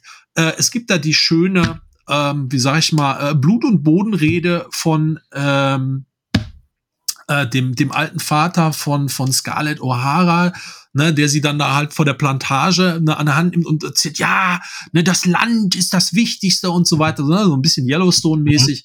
Mhm. Ähm, ne, und da so wirklich abpasst. Und du siehst, die stehen einfach nur vor so einer komplett gemalten Panoramalandschaft. Ja. ne, also das hat dann schon fast eine metaphorische Ebene, wo du sagst, okay, der meint eigentlich gar nicht das, sondern der meint eigentlich so dieses gemalte Hollywood-Ideal von dem, ja. was da ja. passiert. Also es ist schon drollig. Wo du aber gerade bei Godzilla gewesen bist, du hast es ja gerade erwähnt, kommen wir doch zum nächsten Thema, wenn wir jetzt da so ein bisschen durch sind. Ähm, äh, wir wollten ja auch ein bisschen auch in dieser Runde, in dieser kleinen, illustren äh, WG-Runde als äh, seltsames Filmpaar, wollten wir auch immer über, über aktuelle Streaming-Filme, äh, Serien, aber auch Kinofilme sprechen. Und es ist eine Serie, die haben wir uns gerade so ein bisschen äh, angeguckt. Du bist noch nicht ganz durch, ich habe sie bereits durch. Die ist bei Apple TV Plus gestartet und zwar mit dem wunderbaren Titel Titel Monarch. Und äh, wer jetzt kein, kein großer Godzilla-Fan ist, wird damit auch nicht viel anfangen können oder auch kein King Kong-Fan ist, weil das muss man ja dazu sagen, das geht ja sowohl in das eine als auch in das andere Universum rein. Ähm, ähm, da geht es um die geheime Organisation, die im Prinzip seit Jahrzehnten auf der Erde ähm, Kaiju-Monster überwacht, versucht zu vertuschen, äh, zu erforschen etc. Und äh, die jetzt halt ihre eigene Serie bekommen hat, parallel zu den Filmen der, der ähm, Legendary-Reihe Reihe der amerikanischen Godzilla-Filme. Wir haben ja gerade genau, sämtliche, also gesprochen, genau. Als, als Hintergrund quasi ja. zu allem, was äh, von Legendary von 2014 bis heute genau. äh, in den US-Kinofilmen mit den Riesenmonstern im Prinzip zu sehen war. Man muss es sich halt vorstellen und da kommen wir dann auch gleich zu, zu der jetzigen Fanreaktion nach Abschluss jetzt der ersten Staffel mit zehn Folgen, die hm. sehr gemischt ausgefallen ist, weil meiner Meinung nach, ich glaube, einfach die Erwartungshaltung so ein bisschen äh, fehlgeleitet oder nicht fehlgeleitet, aber die, die, lagen irgendwo so ein bisschen falsch, weil Monarch ist im Prinzip äh, sowas ähnliches wie Marvels Agents of Shield im Marvel-Universum. Mhm. Weil die Shield Agents da, es ging ja über sieben Staffeln, haben auch quasi, waren so der Lückenfüller zwischen den einzelnen ganzen Marvel-Filmen, von denen es ja ganz, ganz viele gab ähm, die dann teilweise Ereignisse aus den Filmen aufgegriffen haben, weitererzählt haben, anderes dazu erzählt haben, auch ein bisschen eigene Geschichte hatten. Und ähnlich ist es hier auch bei Monarch. Es geht zum einen tatsächlich um die Entstehung dieser Organisation. Ne? Mhm. Ne? Wer sind die überhaupt? Wo kommen die her? Wo gehen die hin? und das Ganze zusätzlich verpackt in ein größeres Familiendrama, denn es geht auch um eine Familie, die halt schwerpunktmäßig mit der Gründung oder mit dieser Organisation zu tun hat. Und um dem Ganzen noch die Schaumkrone aufzusetzen, hat man sich dazu entschlossen, das Ganze auf zwei, ich sage jetzt mal erstmal zwei größeren Zeitebenen spielen zu lassen. Auf der einen Seite in der Vergangenheit, also in der mhm. fernen Vergangenheit, in den 50er Jahren und einmal im Jahr 2015, also kurz quasi nach dem G-Day, also nach den Ereignissen von äh, dem ersten Godzilla aus den USA eben von 2014. Genau, in San Francisco. Ähm, ne? genau. genau, und hat das versucht, das Ganze miteinander zu verweben. Ja, und da haben sie einen besonders geilen Kunstgriff äh, sozusagen geschaffen oder genommen, nämlich die Besetzung von Kurt Russell und seinem Sohn Wyatt Russell, die beide sozusagen den gleichen Charakter, nämlich den Armeeoffizier Lee Shaw in Alt und Jung spielen. Und das finde ich ist richtig geil gelungen. Das ist absolut brillant. Wahnsinn. Ich bin auch Fan von beiden ja. tatsächlich. Ja, und es macht richtig Spaß und du hast auch echt das Gefühl, du hast, du siehst irgendwann nicht mehr den Sohn und den Vater. Du denkst wirklich, es ist ein Charakter. Das funktioniert wirklich hervorragend. Absolut. Also finde ich wirklich, wirklich geil. Und äh, ja, da hast du so gerade erwähnt, viele Fans haben da was anderes erwartet. Die haben wahrscheinlich gedacht, da gibt es genauso gigantische Kaiju-Schlachten wie in den Godzilla-Filmen und in den Kong-Filmen. Das Problem ist aber natürlich, wir reden ja immer noch von einer Fernsehserie, in Anführungsstrichen, also Streaming-Serie. Im Fernsehen läuft's ja nicht, aber in Stream, im Streaming-Dienst, Apple TV Plus. So, und da kann man sich natürlich vorstellen, dass das Budget nicht so hoch ist wie bei so einem äh, 100 oder 150 Millionen Dollar Blockbuster, um ganz ehrlich zu sein. Aber ich finde, sie haben das auch aufgrund äh, der Wahl der Story und die ja, wie du ja sagst, so eine Art, ich sag mal, Bindekit zwischen den Filmen ist, sozusagen. Und auch noch das Ganze auch erweitert, meiner Meinung nach. Also du bist noch nicht am Ende angekommen, aber wenn du die, die ersten zehn Folgen gesehen hast, wird das Ganze auch nochmal um eine weitere Ebene erweitert, was ich besonders spannend finde. Ähm, ähm, äh, da ist natürlich die Enttäuschung bei dem einen oder der anderen groß, die halt nur große Kaiju-Schlachten erwartet haben. So muss man einfach dazu sagen. Ja, es hätte auch durchaus der ein oder andere Auftritt mehr von Godzilla dabei sein können oder von anderen Kaijus. Aber mich hat das persönlich gar nicht gestört. Nach den ersten beiden Folgen war mir klar, wohin die Reise hingeht und ich habe mich damit angefreundet und fand das auch wirklich unterhaltsam und auch spannend, auch über die zehn Folgen hin. Wobei ich das Gefühl hatte, in der Mitte hängt es ein bisschen durch und in den letzten drei äh, Folgen gibt man nochmal so richtig Gas. Da wird das Herz eines jeden Science-Fiction-Fans, auch gerade was Science-Fiction so aus den 70ern äh, angeht, gerade auch japanische Science-Fiction und auch äh, äh Geschichten, ähm, wird dann nochmal richtig angewärmt. Da kriegt man nochmal so ein paar Flashbacks zu anderen Filmen und äh, das macht für mich, also mir hat das wirklich persönlich richtig Spaß gemacht. Ich kann aber verstehen, wenn einer auf die großen Schlachten steht und die großen Special Effects Orgien, dass er da ein bisschen enttäuscht ist oder ihm da zu wenig los ist. Aber, und das muss man auch sagen, wenn dann mal ein Kaiju auftritt, ob es jetzt Godzilla ist oder auch diverse andere, auch neu erfundene, ähm, dann sieht das auch für eine, und ich sage es immer wieder, es ist immer noch eine in Anführungsstrichen Fernseh- oder Streaming-Serie, sieht das verdammt geil aus. Das ist das, was wir uns vor zehn Jahren oder auch äh, im Kino gewünscht hätten als Special Effects oder vor 15 Jahren, was uns da präsentiert wird. Das macht wirklich Spaß. Und auch das Ganze, ich sag mal, drumrum, das, das Hintergrund, die Hintergrundinformationen, die ganzen verschiedenen Charaktere, die auch da mitspielen, finde ich, machen diese Serie echt wahnsinnig interessant und spannend. Es macht mir wirklich Spaß, das zu gucken. Kreiert wurde das Ganze übrigens von Chris Black und äh, Matt äh, Fraction, äh, die beide schon als Autoren, also der Chris war, glaube ich, Autor und Produzent von verschiedenen Fernsehserien, unter anderem auch Xena oder Star Trek Enterprise bis hin zu Desperate Housewives. Und der Matt Fraction war eigentlich äh, bisher Comic Writer und hat Geschichten für Hawkeye und äh, The Invincible Iron Man geschrieben, aber auch äh, Sex Criminals. Und die haben da echt, sage ich mal, für mich persönlich das ganze Kaiju-Universum noch mal ein bisschen erweitert. Wie gesagt, es gab auch Kritiken, habe ich jetzt auch hier und da bei dem einen oder anderen YouTuber und äh, äh im Internet gesehen sehen, die halt behaupten, das Ganze würde total chaotisch werden, äh, wäre komplett überflüssig, aber das bewerte ich erstmal so, als dass das Leute sind, die einfach nur Kaiju-Monster-Schlachten sehen wollen. Ich persönlich fand das nicht chaotisch, muss ich ganz ehrlich sagen. Ganz im Gegenteil, für mich war es eine Erweiterung dieses ganze wunderbaren äh, Universums.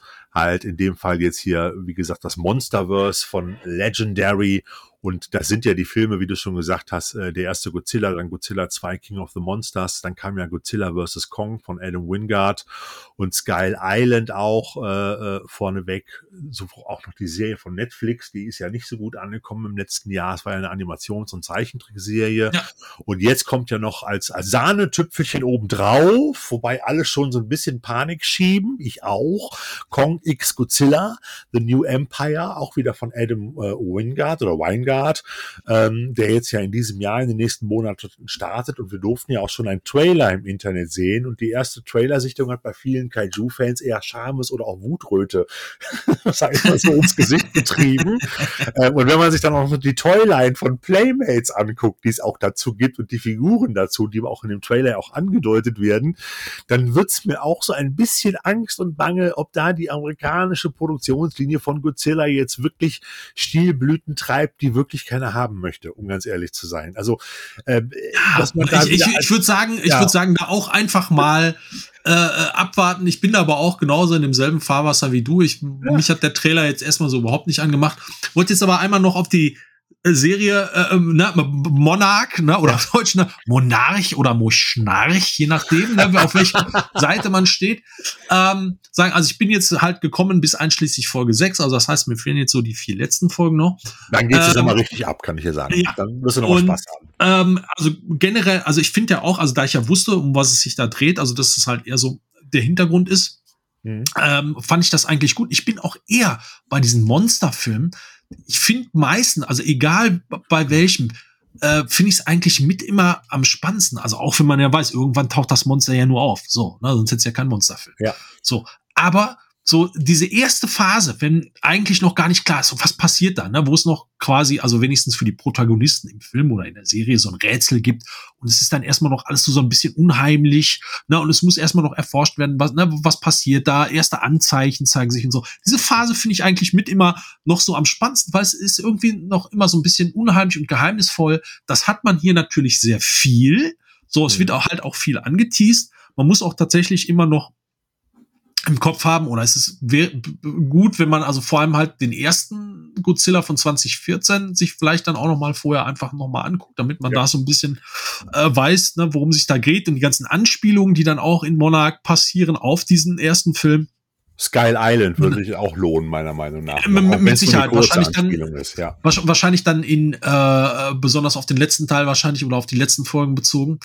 Ähm, was ich bis jetzt ein bisschen schwierig fand, also die ganz, also alles, was halt in den 50ern spielt, die ganze Frühphase halt mit White Russell und halt diesem, es gibt ja ein, ein Liebesdreieck in Anführungszeichen, ja. ähm, was also bis zu dem Zeitpunkt auf jeden Fall noch nicht aufgeklärt ist, fand ich alles richtig super. Die, die, also die, den ganzen Erzählstrang fand ich richtig super.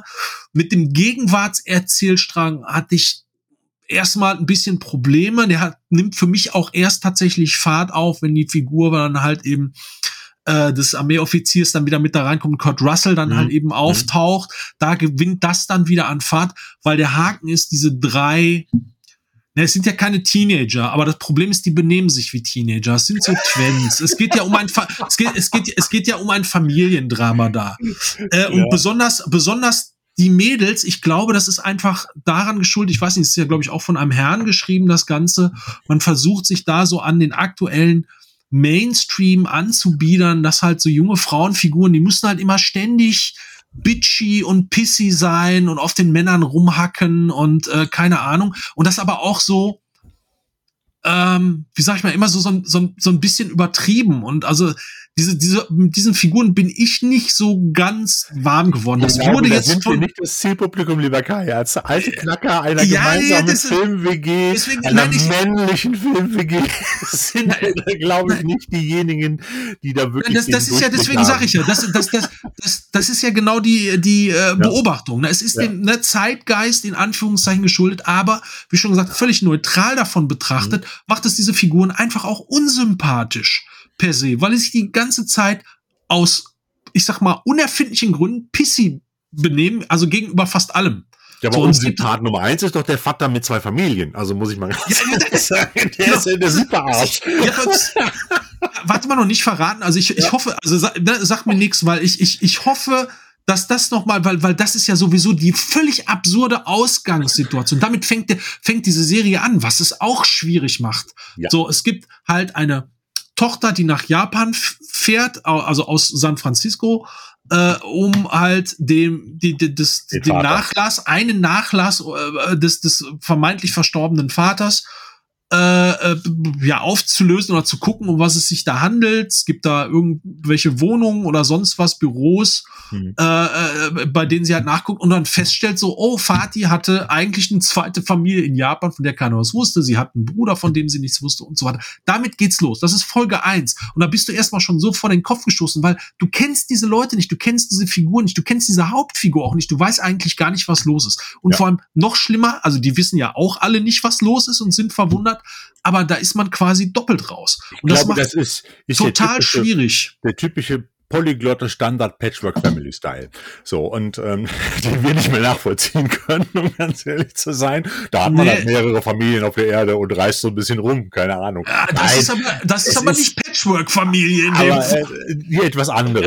Äh, Patchwork 2.0. Etwas aber es die, ist, die bigamistische Patchwork-Familie. So, so. ja, ja, genau. Nein, aber, aber der Punkt ist, der Punkt ist ja der, und das ist ja, ich, ich kann ja auch jetzt nur sagen, es wird bis zur Folge 10 nicht alles aufgeklärt. Da lässt man sich noch einige, die als ein oder andere Fragezeichen Weil- stehen, weil- und äh, da wird noch Genau, was passieren in der weil zweiten Staffel. Bin ich fest von bis- bis die überzeugt. ganze- Die ganze Zeit gefragt, weil ich meine, man weiß ja in, et, in etwa, das ist ja auch kein Ja. richtiger Spoiler, dass dieser vermeintlich tote Vater natürlich nicht so richtig tot ist.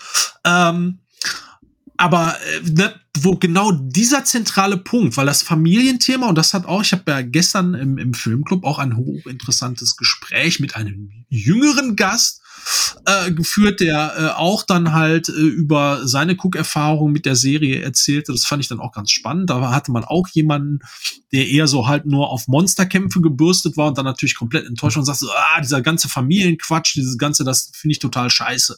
So, ne, fand, fand die nicht gut. Ne, Jünger, ne, Teenager. So. Ne, ähm, und das heißt also auch da beim vermeintlichen Zielpublikum kam diese ganze Nummer wohl nicht an. Wie schon gesagt, Hätte die mich in dem Alter auch nicht interessiert, ganz ehrlich. Nee. Da hätte ich auch nur Action sehen wollen. Wirklich. Also, Ja. da, wenn ich eine Eben, deswegen Familienserie sag ich ja. will, wenn ich damals eine Familienserie gucken wollte, habe ich Dallas geguckt, ja. Also, Entschuldigung. Dallas als Familienziel. Ja. ist ja auch eine schwierige Oder- Familie. Oder diese wenn du die deutsche Variante. das wär's, ich heirate eine Familie. Das wäre wahrscheinlich Okay, das hat Patchwork-Familie. die Tränen in die Augen getrieben. Das war doch weichgespült ohne Ende. Die hatten ja nicht mehr ernsthafte Probleme. Ich heirate eine Familie. Das war eine. nein, nein, das, aber eine- das war die Idee von deutscher Patchwork-Familie ja, damals. da waren die Trombus schon realistischer. Ja, da ist der Vater ja auch mittendrin gestorben und so. Ja, ja, genau. Aber, aber äh, ganz ehrlich, ja, ich kann das verstehen. Also das, ich glaube aber auch, dass diese Serie nicht für das junge Publikum gedacht ist. Auch wenn du hier und da natürlich Auswüchse hast, die an, bei dem jungen Publikum auch versucht, so ein bisschen anzudocken.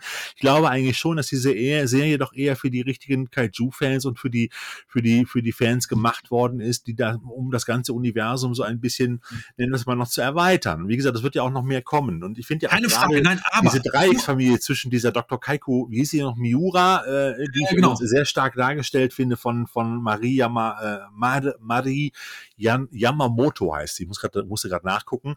Die Ja, ich finde also dieses ganze Trio von komplettiert ist geil. Und der Bill Render, gespielt hier von Anders Holm, der ja im auch Alter äh, von John Goodman auch in Skull Island gespielt wird. Das ist mir erst in mehreren Folgen klar geworden, dass das ja der Charakter von John Goodman aus Skull Island ist. Das habe ich am Anfang gar nicht so geschnallt. Ja, Habe ich auch nicht genau. drauf aufgepasst, ja. Und ganz, deshalb gibt's ja auch diesen Rückblick auf den, auf dem Filmmaterial von ihm halt.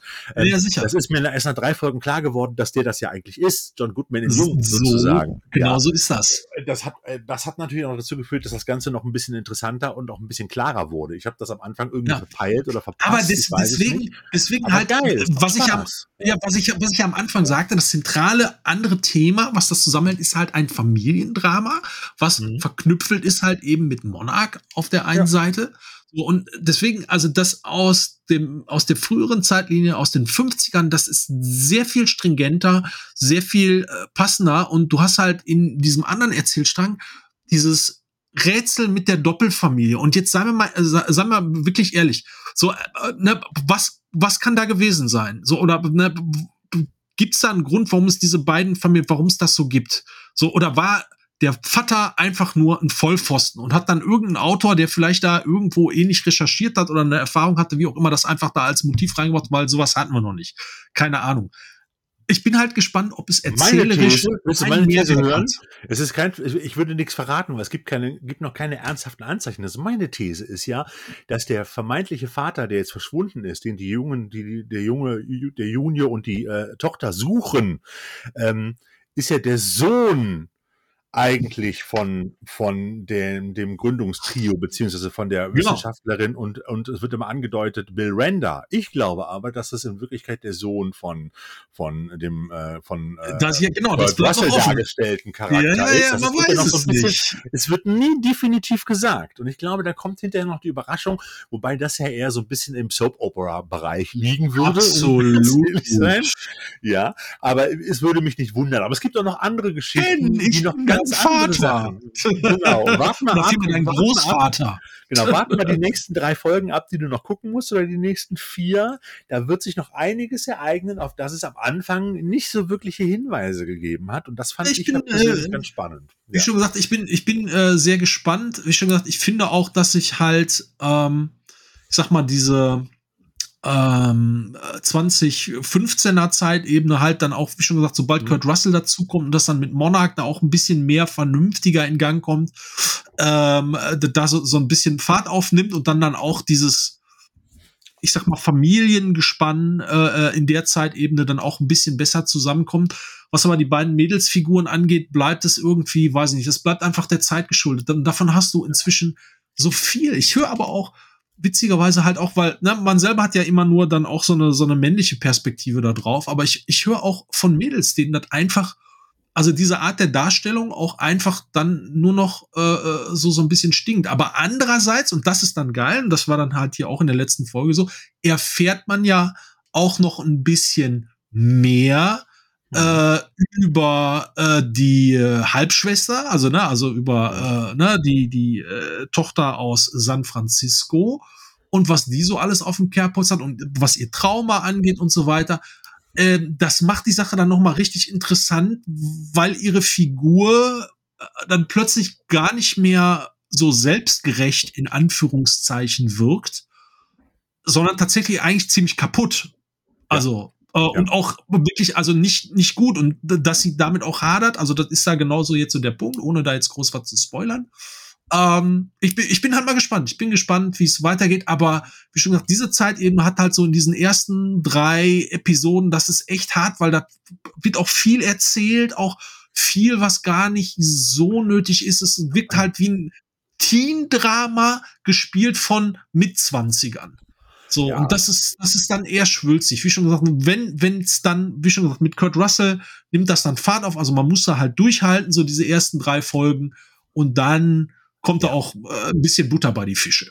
Also für mich ist, ist Monarch alles in allem, äh, sind das echt zehn Episoden gut gemachter und meist spannender, in Anführungsstrichen, Fernsehunterhaltung mit tollen Schauspielern und vor allen Dingen grandiosen Effekten. Und wie gesagt, wer Kaiju liebt, der wird auch seinen Spaß daran finden. Und Plus, äh, das man, macht einfach Spaß. Wobei ich noch sagen muss, dass Monarch selber, die Organisation, das wollte ich gerade noch gesagt haben, fiel mir gerade noch so ein, dass Monarch als Organisation selber echt als total dilettantischer Scheißhaufen rüberkommt in der Serie. man, erfährt ja, man erfährt ja auch, dass es also es geht ja, ja, auch am Anfang gleich schon nicht so ganz gut los. Also es gibt Probleme und äh, ja. also man erf erfährt ja quasi nach und nach verschiedentliches, was da alles so los ist und was da nicht so gut läuft. Ja. Ne, also wo dann auch äh, Kurt Russell dann halt auch sagt, ey, ihr habt ne, 60 Jahre irgendwie Zeit gehabt, da was zu machen und ne, was macht ihr? Let him fight. Super. Genau. Großartig.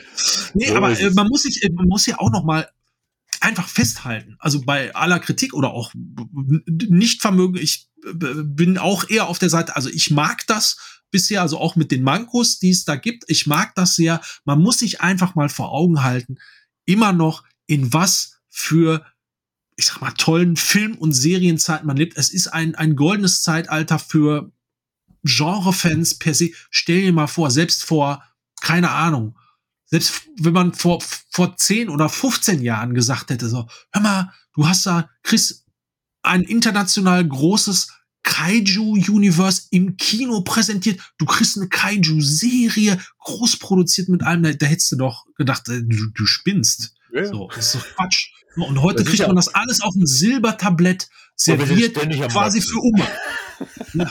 Und trotzdem sind ständig alle am Rummoppern. Auf jeden Fall. Ich will meinen Irgendwas- Gummianzug wieder haben, ja. Ja, das sind sowieso die schlimmsten. Das verstehe ich dann sowieso immer nicht. Das ist, äh, also, weil man hat das auch, also das ist immer so ein Punkt, den habe ich schon damals nicht verstanden. Ich habe eigentlich immer spannend gefunden, weil natürlich diese ganzen Men in Suit äh, Geschichten, die haben ihren ganz eigenen Charme aus ganz Klar. anderen Gründen. Äh, ich fand aber schon immer großartig auch die Vorstellung, lange bevor auch schon Emmerich da sein, seine Echse losgelassen hat, ähm, die Idee, was aus dem Thema eben mit moderner Tricktechnik gemacht werden konnte. Und das war damals ein Rätsel. So, dann Mhm. kam der Emmerich Godzilla. Man sah, oh, da ist aber was möglich. Aber wie schon gesagt, der Emmerich Godzilla ist dann auch nochmal ein ganz eigenes Thema. Aber ich mag den trotzdem auch. Also auch Ich wenn der jetzt auch. so rein visuell jetzt nichts mit äh, der Originalechse zu tun hat. Aber ich, ich mag den trotzdem, gerade weil auch eben dieser erste, dieser Rätselteil am Anfang, ne, be bevor Godzilla wirklich überhaupt auftaucht, weil das sehr schön gemacht ist eigentlich. Ja. Ja, und alles andere ist halt dann nur noch Es ist großer, ein unterhaltsamer großer. Monsterfilm. So muss man Genau. einfach mal dazu sagen. Für viele Godzilla-Fans ein absolutes Unding. Und Ich wenn- weiß. Ich wenn du dann siehst, deiner Meinung. Ja. und wenn du dann siehst, wie weit das Ganze gekommen ist, jetzt nicht nur durch die ganzen Legendary äh, Filme, sondern auch was in Japan selber passiert ist mit Shin Godzilla und jetzt halt eben dem letzten, über den wir ja uns schon massiv lobhudelnd geäußert haben, Godzilla Minus One, äh, wo inzwischen finde ich für mich äh, so diese Balance aus, okay, moderner Tricktechnik, was ist darstellbar und gleichzeitig aber den Spirit, den Geist der Original Man in Suit äh, Kaiju Filme beibehalten, ist, ist das für mich die perfekte Melange gewesen. Wenn die das dann jetzt auch noch irgendwann mal mit mehreren Monstern hinkriegen, wäre es schön. Du meinst, du möchtest nicht den, den Marathon laufenden Godzilla aus dem Trailer Godzilla X Kong haben, sondern eher doch den stampfenden Godzilla aus Godzilla Minus One. Ja, über, über den Bewegungsablauf sind wir uns ja beide uneinig. Ich fand das ja großartig, das ist wunderschön stapfende und halt äh, original. Ich habe, obwohl, selbst jetzt hier bei, bei Monarch war es auch so, wo äh, äh, Godzilla ja in, in, in Afrika äh, auftaucht und dann Mhm. auch, wenn er dann verschwindet und der auch so wegstapft. Ich habe geschmunzelt, ich fand das super. Ne, wo der halt eben nicht Ich ne, ja Marathonlauf macht. Ich bin jetzt gegen das Stapfen, aber in Godzilla Minus One, will gar nicht drauf eingehen, aber war mir das halt teilweise zu robotermäßig. So, ich will, ich habe gar nichts gegen diese langsame Bewegung und das Stapfen. Ich fand nur, dass es in ein, zwei Szenen zu unrealistisch animiert aussah. So, das war der einzige Gedanke, den ich hatte. Es wirkte mir zu Vielleicht, robotermäßig. vielleicht der Tipp beim Gucken des Films einfach mal das Valium weglassen. Dann ist die Bewegung auch flüssiger. Danke vielmals. Vielen, vielen, vielen Dank. Ja, also äh, wie gesagt, ihr habt ja, äh, ihr könnt euch Monarch angucken. Das Ding gibt's ja bei Apple TV Plus und der Kai hat ja auch eine Möglichkeit über die PlayStation gefunden und es gibt ja auch durchaus diverse Möglichkeiten, wenn man Apple TV Plus nicht hat, weil man ja schon 28 andere Streaming-Dienste abonniert hat, kann man das ja durchaus mal für einen Probemonat irgendwie mal nehmen. Man kann es ja auch monatlich kündigen und sich einfach mal, jetzt sind ja alle Folgen online, auch alle zehn Episoden mal eben schnell binge zu watchen, sozusagen.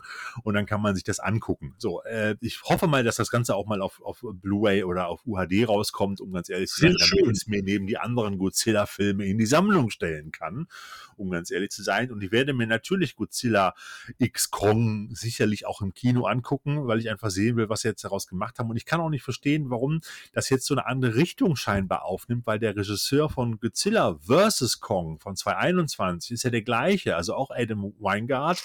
Ja. Und den fand ich ja, und den haben wir damals auch zusammen in der Presseverführung gesehen, den fand ich ja damals richtig geil. Mir hat der super gut gefallen. Ich mochte den. Ich mochte auch diese, diese Reise in die Innenerde und mit diesen Raumschiffen und so, diese Anspielung auf so alte, ich sag mal, 70er Jahre Science-Fiction-Filme wie der halt, Kontinent, ne? Jules Verne und so weiter, fand ich total geil. Das, ich mag das ja. Ich mag ja genau diesen, diesen, diesen Science-Fiction-Touch aus der Zeit halt, ne? Ob es jetzt hier Caprona ist oder wie gesagt der sechste Kontinent und auch diese Geschichten alle immer so eine Mischung aus Technik, Technik Horror und Fantasy so ein bisschen. Äh, alles Auch unter einem Science-Fiction-Mantel gepaart. Mhm. Finde ich richtig geil. Und das hat bei Godzilla äh, vs. Kong, äh, wurde diese Gefühle auch wieder ausgelöst bei mir. Ja. Ein seltsames Filmpaar. Eine wunderschöne Überleitung zu einem äh, ja, Rewatch kann man nicht sagen, zu einem überhaupt Watch. äh, jetzt mal, den ich, den ich äh, nachgeholt habe. da sind wir dann nämlich bei äh, Jules Verne und den Neuauflagen von Reise zum Mittelpunkt der Erde und äh, wie es so schön hieß, Journey 2, äh, Mysterious Island. Ähm, diese beiden, ich weiß gar nicht, ob es von Disney gewesen ist. Also einmal besetzt die erste Reise zum Mittelpunkt der Erde mit äh, Brandon Fraser von, ich ah. glaube, es war 2008. Damals 2007. auch in 3D, wenn ich mich recht erinnere. Genau, das ist, das ja. ist der entscheidende Punkt. Und Journey 2 mit Dwayne The Rock Johnson. Genau. Äh, auch in 3D ne? und äh, ich bin da letztens noch mal irgendwie durch Zufall drüber gestolpert und ich weiß, ich wollte den Journey 2, weil der erste ist hier auch, der ist hier komplett unter ferner Liefen gelaufen. Ich glaube, den habe ich dann durch Zufall mal irgendwann so halb im Fernsehen gesehen äh, und dachte mir so, ach ja, eigentlich ganz nett. Und ich weiß, dass ich den zweiten gucken wollte. Der lief auch hier im Kino, aber der lief hier nirgendwo in 3D. Und da habe ich gesagt, so, ne, da, da ohne mich tut mir leid. Also wenn du einen 3D-Film hast, der dann hier nicht beim Kino in 3D gezeigt, was soll der Scheiß? Totaler Mist. Vergessen und dann letztens irgendwo online nochmal wieder drüber gestolpert in einer 3D-Gruppe, wie auch immer. Äh, und äh, habt ihr jetzt beide mal nachgeholt. Äh, tatsächlich auch in 3D. Also der zweite ist hier auf Deutsch in 3D auch sogar noch easy zu bekommen. Den gibt's hier auch in richtigen 3D. Kriegt man relativ günstig tatsächlich für, was weiß ich, irgendwas zwischen zwei und fünf Euro. Kann man den meistens irgendwo gebraucht noch äh, wegschnappen. Mhm. Bei Film Nummer eins ist es äh, schwieriger äh, aus dem Grund, weil ähm, ein Großteil des Releases tatsächlich in Anaglyph 3D rausgekommen oh. ist auf Scheibe. Also quasi in, ja, nicht rot-grün, es sind, glaube ich, andere Farben, aber dann halt eben mit diesen zwei Farbbrillen, Blau, wie auch immer. Da steht dann, ja, ja. genau. Äh, steht dann auch 3D drauf, hat man aber diesen Anaglyph-Mist. Und die Real 3D-Fassung, die ist nur in ganz kleiner Stückzahl aufgelegt worden und hier in Deutschland, glaube ich, also soweit ich weiß, gar nicht. Also das okay. heißt, wenn man den in richtigen 3D sehen will, muss man äh, ins Ausland schauen, vornehmlich nach England, aber äh, die Scheibe kriegst du inzwischen auch fast gar nicht mehr oder nur zu Mondpreisen. Ich habe jetzt, und das, das ist auch wieder so, ah, so eine schöne äh, äh, äh, äh Schildbürgerstreichgeschichte.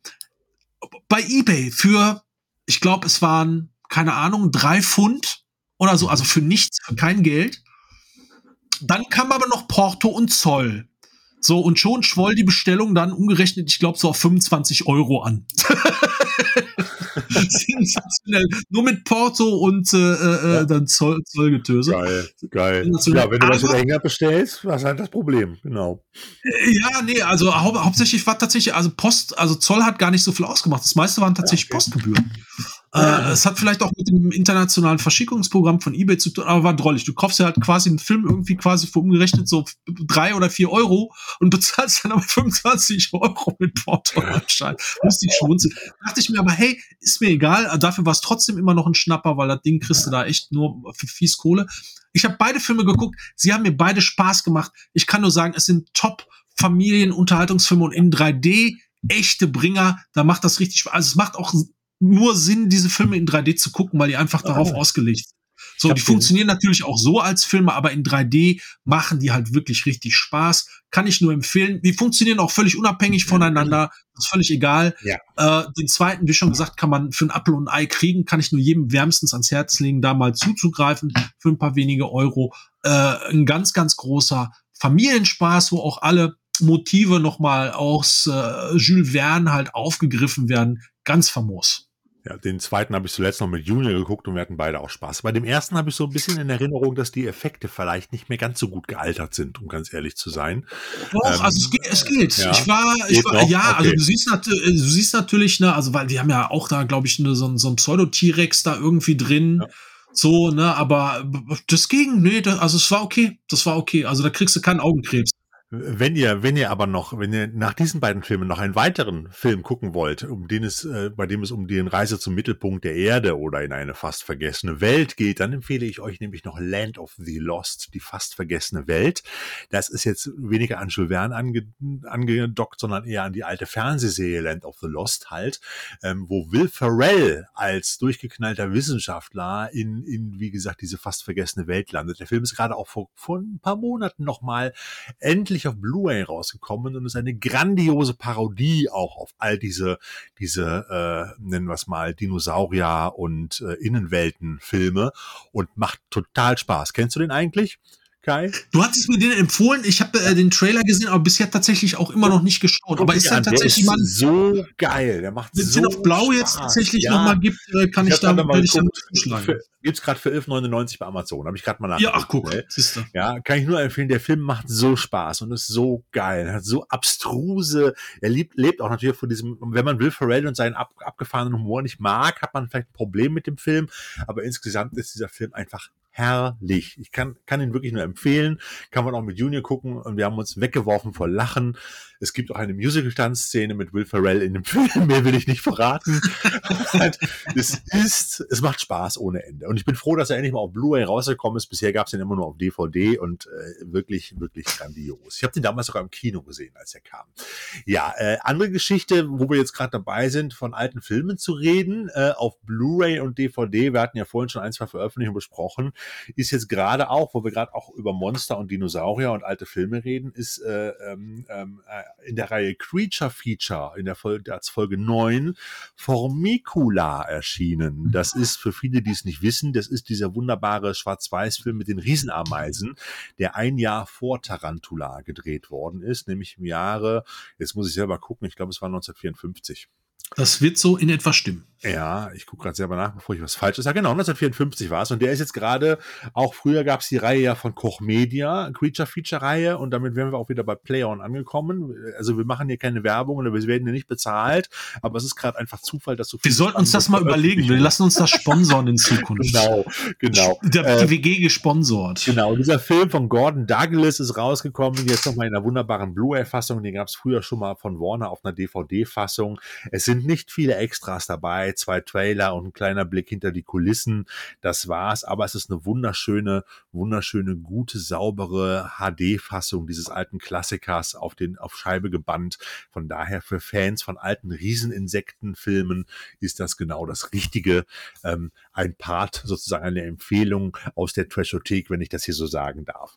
Ja, Und- sollte, sollte, glaube ich, in, in keiner Sammlung eines Monsterliebhabers äh, filmtechnischerseits fehlen. Ganz großer, wunderschöner Klassiker. Genau. Äh, mit ganz besonders schön handgemachten Ameisen. Ja, die sind wirklich, und da ist ein zweiminütiges äh, Reel drin oder so ein paar Aufnahmen hinter den Kulissen, wie sie die, diese, die Riesenameisen damals animiert haben oder versucht haben zu animieren als große Pappfiguren sozusagen.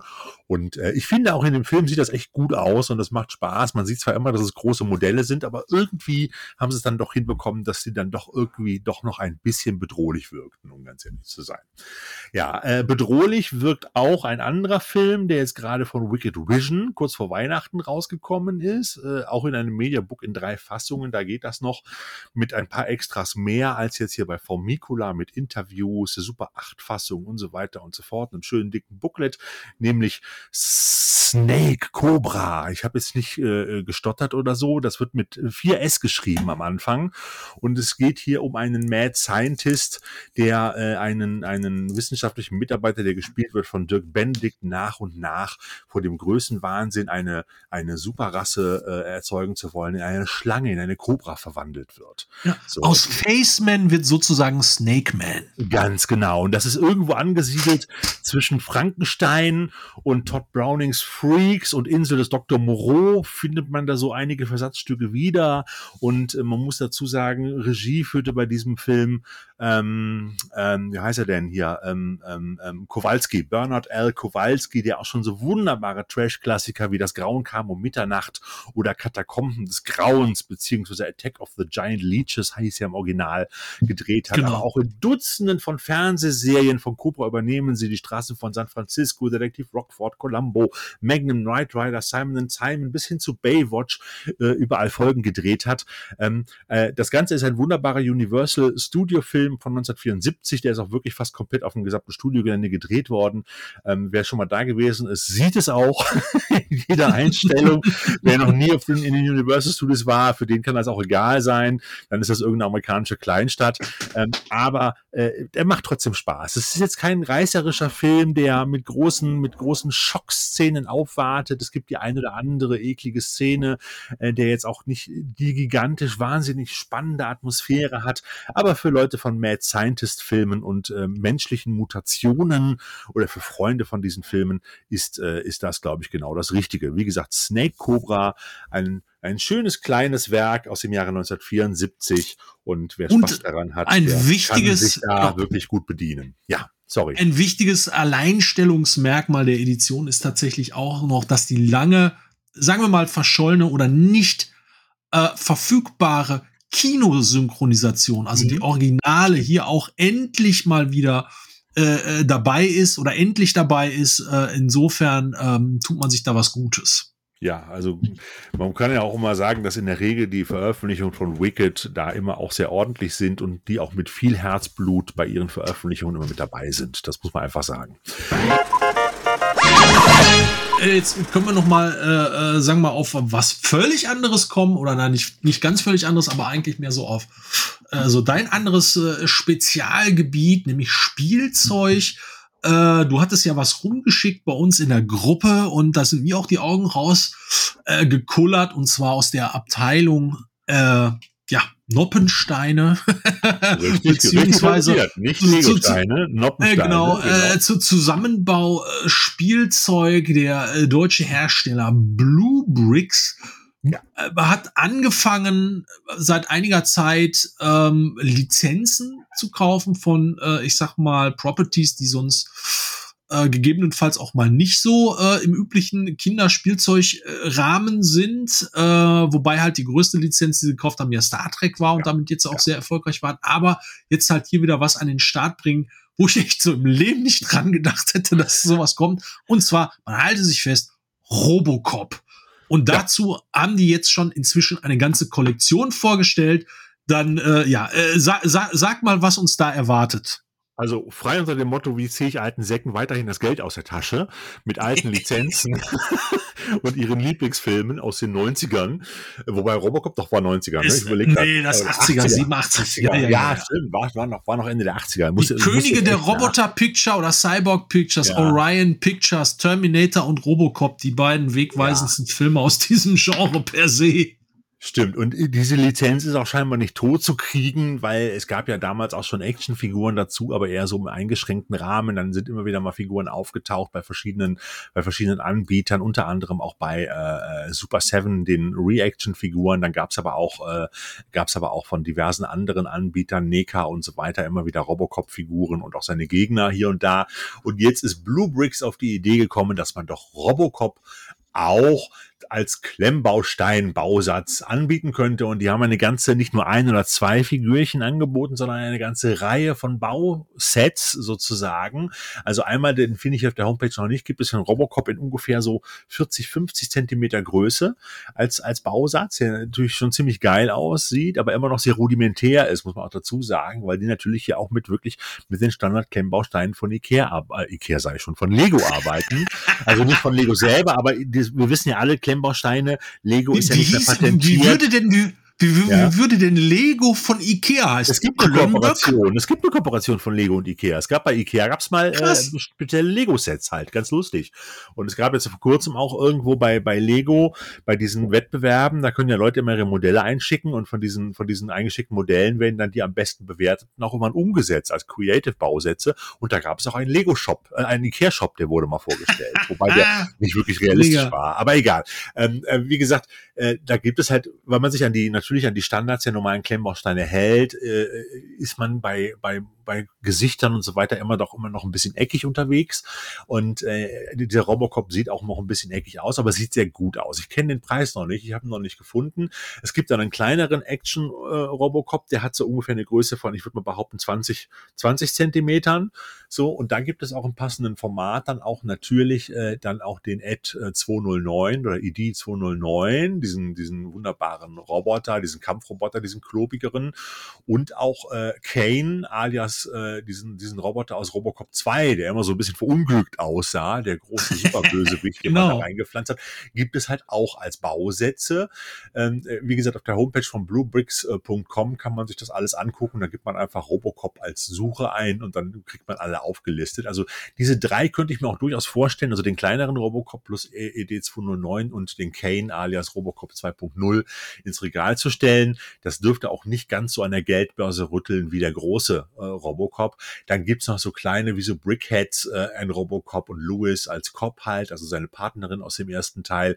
Und dann geht's aber vor allem für die Fans von, von Autos, gibt es noch eine ganze Menge Fahrzeuge aus den Robocop-Filmen, den OCP Police Cruiser halt, dann, äh, äh, dann hier den von, von Bowdiker, von der Gang, den Transporter, den gepanzerten Transporter von Kane aus dem zweiten Teil oder auch. Am tollsten finde ich, Ja. dass sie tatsächlich den 6000 SUX auch dabei haben. Ja, genau. Der wollte ich gerade sagen, der ist auch noch mit dabei, der bekloppte Film.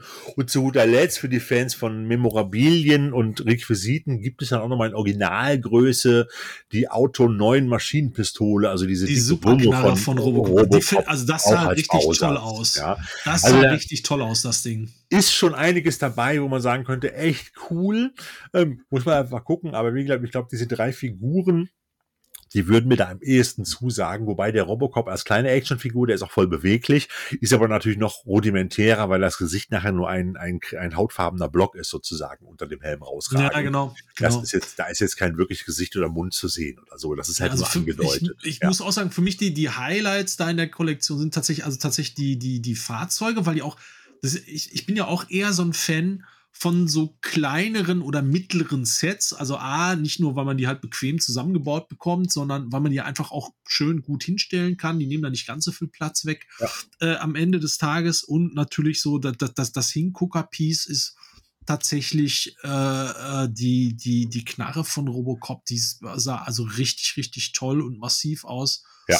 Äh, und also als Figur würde ich tatsächlich auch noch den, äh, den, den Bösewicht aus Robocop 2, der, der sah auch gut aus. Also Ja, der ja. sah wirklich Auch der, ziemlich- auch der, von- der, der der hat- der hat- der X209 hat so sieht auch gut aus. Sie sehen beide Ganz- gut aus, finde ich. ja, Die, die haben ja so eine ganz komische, der hat ja so eine ganz komische Körperform. Und ich Ja. fand, die haben die ganz gut hingekriegt. Nee, also das ist, äh, ist mal eine spannende Geschichte. Da ist Bluebricks auch eigentlich immer ganz gut dabei, auch bei anderen Lizenzen oder auch Nicht-Lizenzen. Die hatten ja auch früher mal so Raumschiffe rausgebracht, die angelehnt waren an die großen Klassiker wie Kampfstein Galactica oder den, den Eagle von Mondbasis Alpha 1 oder auch äh, von Captain Future, die Komet. Man hat die dann angelehnt, nicht in Lizenz veröffentlicht, etwas verändert, minimal und dann auch anders benannt. Findet man auch teilweise da noch. Also muss man einfach mal reingucken. Ähm, sind ganz schöne, spannende Geschichten dabei. Muss man einfach mal sagen. Für Filmfans bietet äh, sich da äh, eine, gibt es da eine schöne Auswahl an, an verschiedenen Bausets in allen auch nur erdenklichen Größen. Gerade auch bei Star Trek ist es natürlich so, dass man kleine Modelle hat, so im Preis von 10 bis 20 Euro, aber auch dann mittelgroße Modelle um die 50, 60, 70 Euro und ganz große Modelle, die dann in die 150 Euro Kategorie gehen. Muss man einfach mal schauen, ob man sich das antun möchte. Ich finde, ähm, irgendwann hat man genug Star Trek Modelle im Regal stehen über all die Jahre, aber durchaus ist da das ein oder andere noch dabei, wo man dann noch mal überlegen könnte, ach, das könnte ich mir jetzt vielleicht doch noch holen. Ich weiß es nicht, aber ähm, ja, muss einfach jeder für sich selbst entscheiden.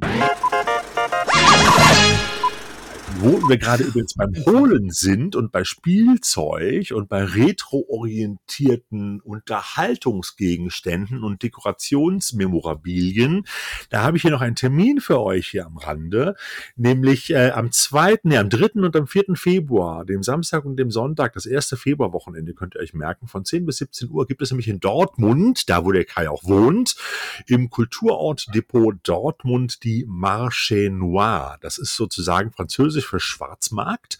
Und da gibt es Toys, Vinyl, Comics, Super 8, VHS, Magazine, Fashion, Interieur, Bücher, Art, Design, Pop Art und so weiter. Alles, was man nur, was man sich da vorstellen kann unter dem Thema, alles retro-orientiert. Ähm, und ich kann sagen, die Trashothek wird auch dabei sein mit einem kleinen Stand. Und es gibt da äh, die hier ähm, vom Retro-Filmshop sind die Jungs mit dabei. Es ist äh, ein, ein, ein Kessel buntes für alle Fans von Filmen, von Merchandise, von äh, Retro-Spielzeug. Da wird es eine ganze Menge geben. Und wie gesagt, äh, erstes Februarwochenende jetzt ist ja nicht mehr lange, ähm, von 10 bis 17 Uhr in Dortmund. Wie gesagt, die Marché Noir. Ähm, Genau, kommt vorbei. Wir sind äh, live vor Ort, quatscht mit uns, äh, äh, staunt über äh, das tolle Zeug, was da rumsteht. Wir waren äh, vergangenen Jahr schon da und haben da Genau. sehr, sehr viel Spaß gehabt. Da hoffentlich ist das Wetter diesmal vielleicht ein, bisschen stabiler als letztes Mal. Hat es fies geregnet irgendwie den ganzen Tag. Äh, Ja. Aber äh, mal gucken. Wir sind sehr gespannt. Ja. In Sachen, in Sachen externer Fremdwerbung hätte ich hier auch noch mal einen kleinen Mhm. Nachtrag. Äh, filmtechnischerseits eigentlich eine schöne, schöne Empfehlung für alle Leute, die das Hongkong-Kino, vor allem das Hongkong-Kino von einst gerne mögen. Ähm, es gibt eine Neuauflage eines legendären Buches, das schon lange, lange out of print ist, nämlich dem Essential Guide to Hong Kong Movies, Hm. was seinerzeit von den Eastern Heroes Schöpfern ähm, Ricky Baker und Toby Russell rausgegeben worden ist und schon lange, lange vergriffen worden ist und äh, eigentlich so die Bibel war das ganz große Nachschlagewerk in Sachen Hongkong-Film äh, jeglicher Couleur. Und äh, man hat sich dazu entschlossen, jetzt tatsächlich doch auch mal eine aktualisierte Neuauflage des Buches anzubieten, wo halt bestehende Texte aktualisiert worden sind, alles noch mal ein bisschen aufgearbeitet und vor allem auch die Zeit. Der erste Guide kam, ich meine, es war muss so 93, 94, 94 glaube ich gewesen sein, als der rauskam. Ähm, äh, da mal auch ein bisschen erweitert, also es geht dann bis glaube ich knapp 2000 so, also im- immer noch so die große goldene Blüte des äh, modernen äh, Hongkong-Kinos und äh, es reicht dann halt eben von den, ich sag mal, späten 60ern bis halt in die frühen 2000er Jahre, glaube ich, jetzt alles, was an Filmen da drin ist. Besucht einfach mal easternheroes.com. Das ist die Webseite von Ricky Baker und allem, was mit Eastern Heroes zu tun hat. Da könnt ihr aktuell eine handsignierte Erstausgabe noch vorbestellen. Es wird auch einen regulären Run des Buches geben, auf jeden Fall. Ähm, aber äh, ein absolutes Pflichtwerk und gerade für Leute, die vielleicht so in den Bereich gerade erst einsteigen und vielleicht außer, keine Ahnung, Jackie Chan, John Woo, Bruce Lee oder so gar nicht so viel kennen, äh, da die Nase reinstecken. Es ist ein äh, super enzyklopädisches Nachschlagewerk, aufgeteilt nach Genres, äh, mit Bewertungen, äh, also alles, was man so kennt, quasi so klassisch Frank Trebin, die Angst sitzt neben dir, nur für den Hongkong-Film. Richtig tolle Kiste, greift zu, holt euch das. Ähm, es sollte eigentlich in jedem Fanregal eigentlich stehen, weil es eigentlich ein Standardwerk. Und es ist vor allem schön, dass es jetzt wieder verfügbar ist. Hört sich spannend an, Kai. Super. Das ist jetzt sozusagen unsere, unsere Werbeecke gewesen. Und ich würde sagen, lieber Kai, das war's für heute erstmal aus unserer gemeinsamen lustigen Film-WG von zwei alten Knackern. Oder hast du gerade noch Ich, irgendwas, was ich du noch denke, schnell un, un, unterbringen unsere, möchtest? unsere Content-Tüten sind jetzt gerade leer geknuspert. Wir haben jetzt auch schon, ich glaube, 90 Minuten circa voll auf die Ohren jetzt Ja. gerade hier schon rausgehauen. Ähm, Ich freue mich, es hat sehr, sehr viel Spaß gemacht und wir werden diese WG auch weiter pflegen und äh, ja, ich hoffe, den Leuten an den Endgeräten, welcher Art auch immer, macht es auch Spaß, uns bei unserem Quatsch hier zuzuhören und auch vielleicht ein paar nette, spannende Informationen mitzunehmen. Ganz prima. Genau, ich hätte noch was zum Thema Haifischfilmveröffentlichung. Es kommen neue Highlights auf uns zu, aber das schieben wir in die nächste Sendung. Da haben wir noch ein bisschen Zeit. Das ist sozusagen die Ankündigung. In der nächsten Sendung reden wir über ein paar neue interessante Haifischfilme, die da auf uns zugeschwommen kommen. Und ja, wir würden uns freuen, wenn ihr auch demnächst wieder reinschaltet und wenn ihr vor allem auch diese Sendung liked, teilt und uns auch Kommentare schickt, wie ihr das gefunden habt. War es zu lang? War es zu langweilig? War es zu äh, interessant für euch? Wir würden uns natürlich freuen über positives Feedback. Aber lasst da einfach mal den freien Lauf. Das war, wie gesagt, für uns, lieber Kai, so eine kleine Pilotsendung aus unserer kleinen, lustigen Film-WG. Ähm, also mir hat's Spaß gemacht. Ich würde mich freuen auf ein nächstes Mal mit dir. Auf jeden Fall. Ich habe dann auch noch die Schlusspointe, eine alte äh, äh, Männer, die Kino machen oder wieder Kino machen. Ich weiß nicht, ob du es gelesen hast. Ich musste mir auch die Augen reiben. Ne? Da waren wir beim Thema Fake-Trailer und so weiter. Äh, ob das nicht doch ein Scherz ist, aber es ist tatsächlich so, äh, die Rettung des deutschen Kinos 2025 heißt das Kanu des Manitou. Genau, ich habe es auch gelesen. Ich bin gespannt. ja, Auweia. das wird lustig werden. Alles klar da draußen. Viel Spaß und bis zur nächsten Folge. Und ihr könnt natürlich auch weiterhin bei Kai Kino und natürlich auch bei der Trashothek in die Podcasts reinhören. Da wird es natürlich auch weitergehen. Nur weil wir hier unsere gemeinsame Film-WG aufmachen, heißt das nicht, dass es da nichts mehr gibt. Ne? Also, bis dann, haltet die Füße trocken und geht fleißig ins Kino. Tschüss. Das war ein seltsames Filmpaar. Mit Thorsten Anders und Kai Pinnow. Der Filmhaushalt der etwas anderen Art. Eine Produktion von Kai Kino und der Trash-Othek.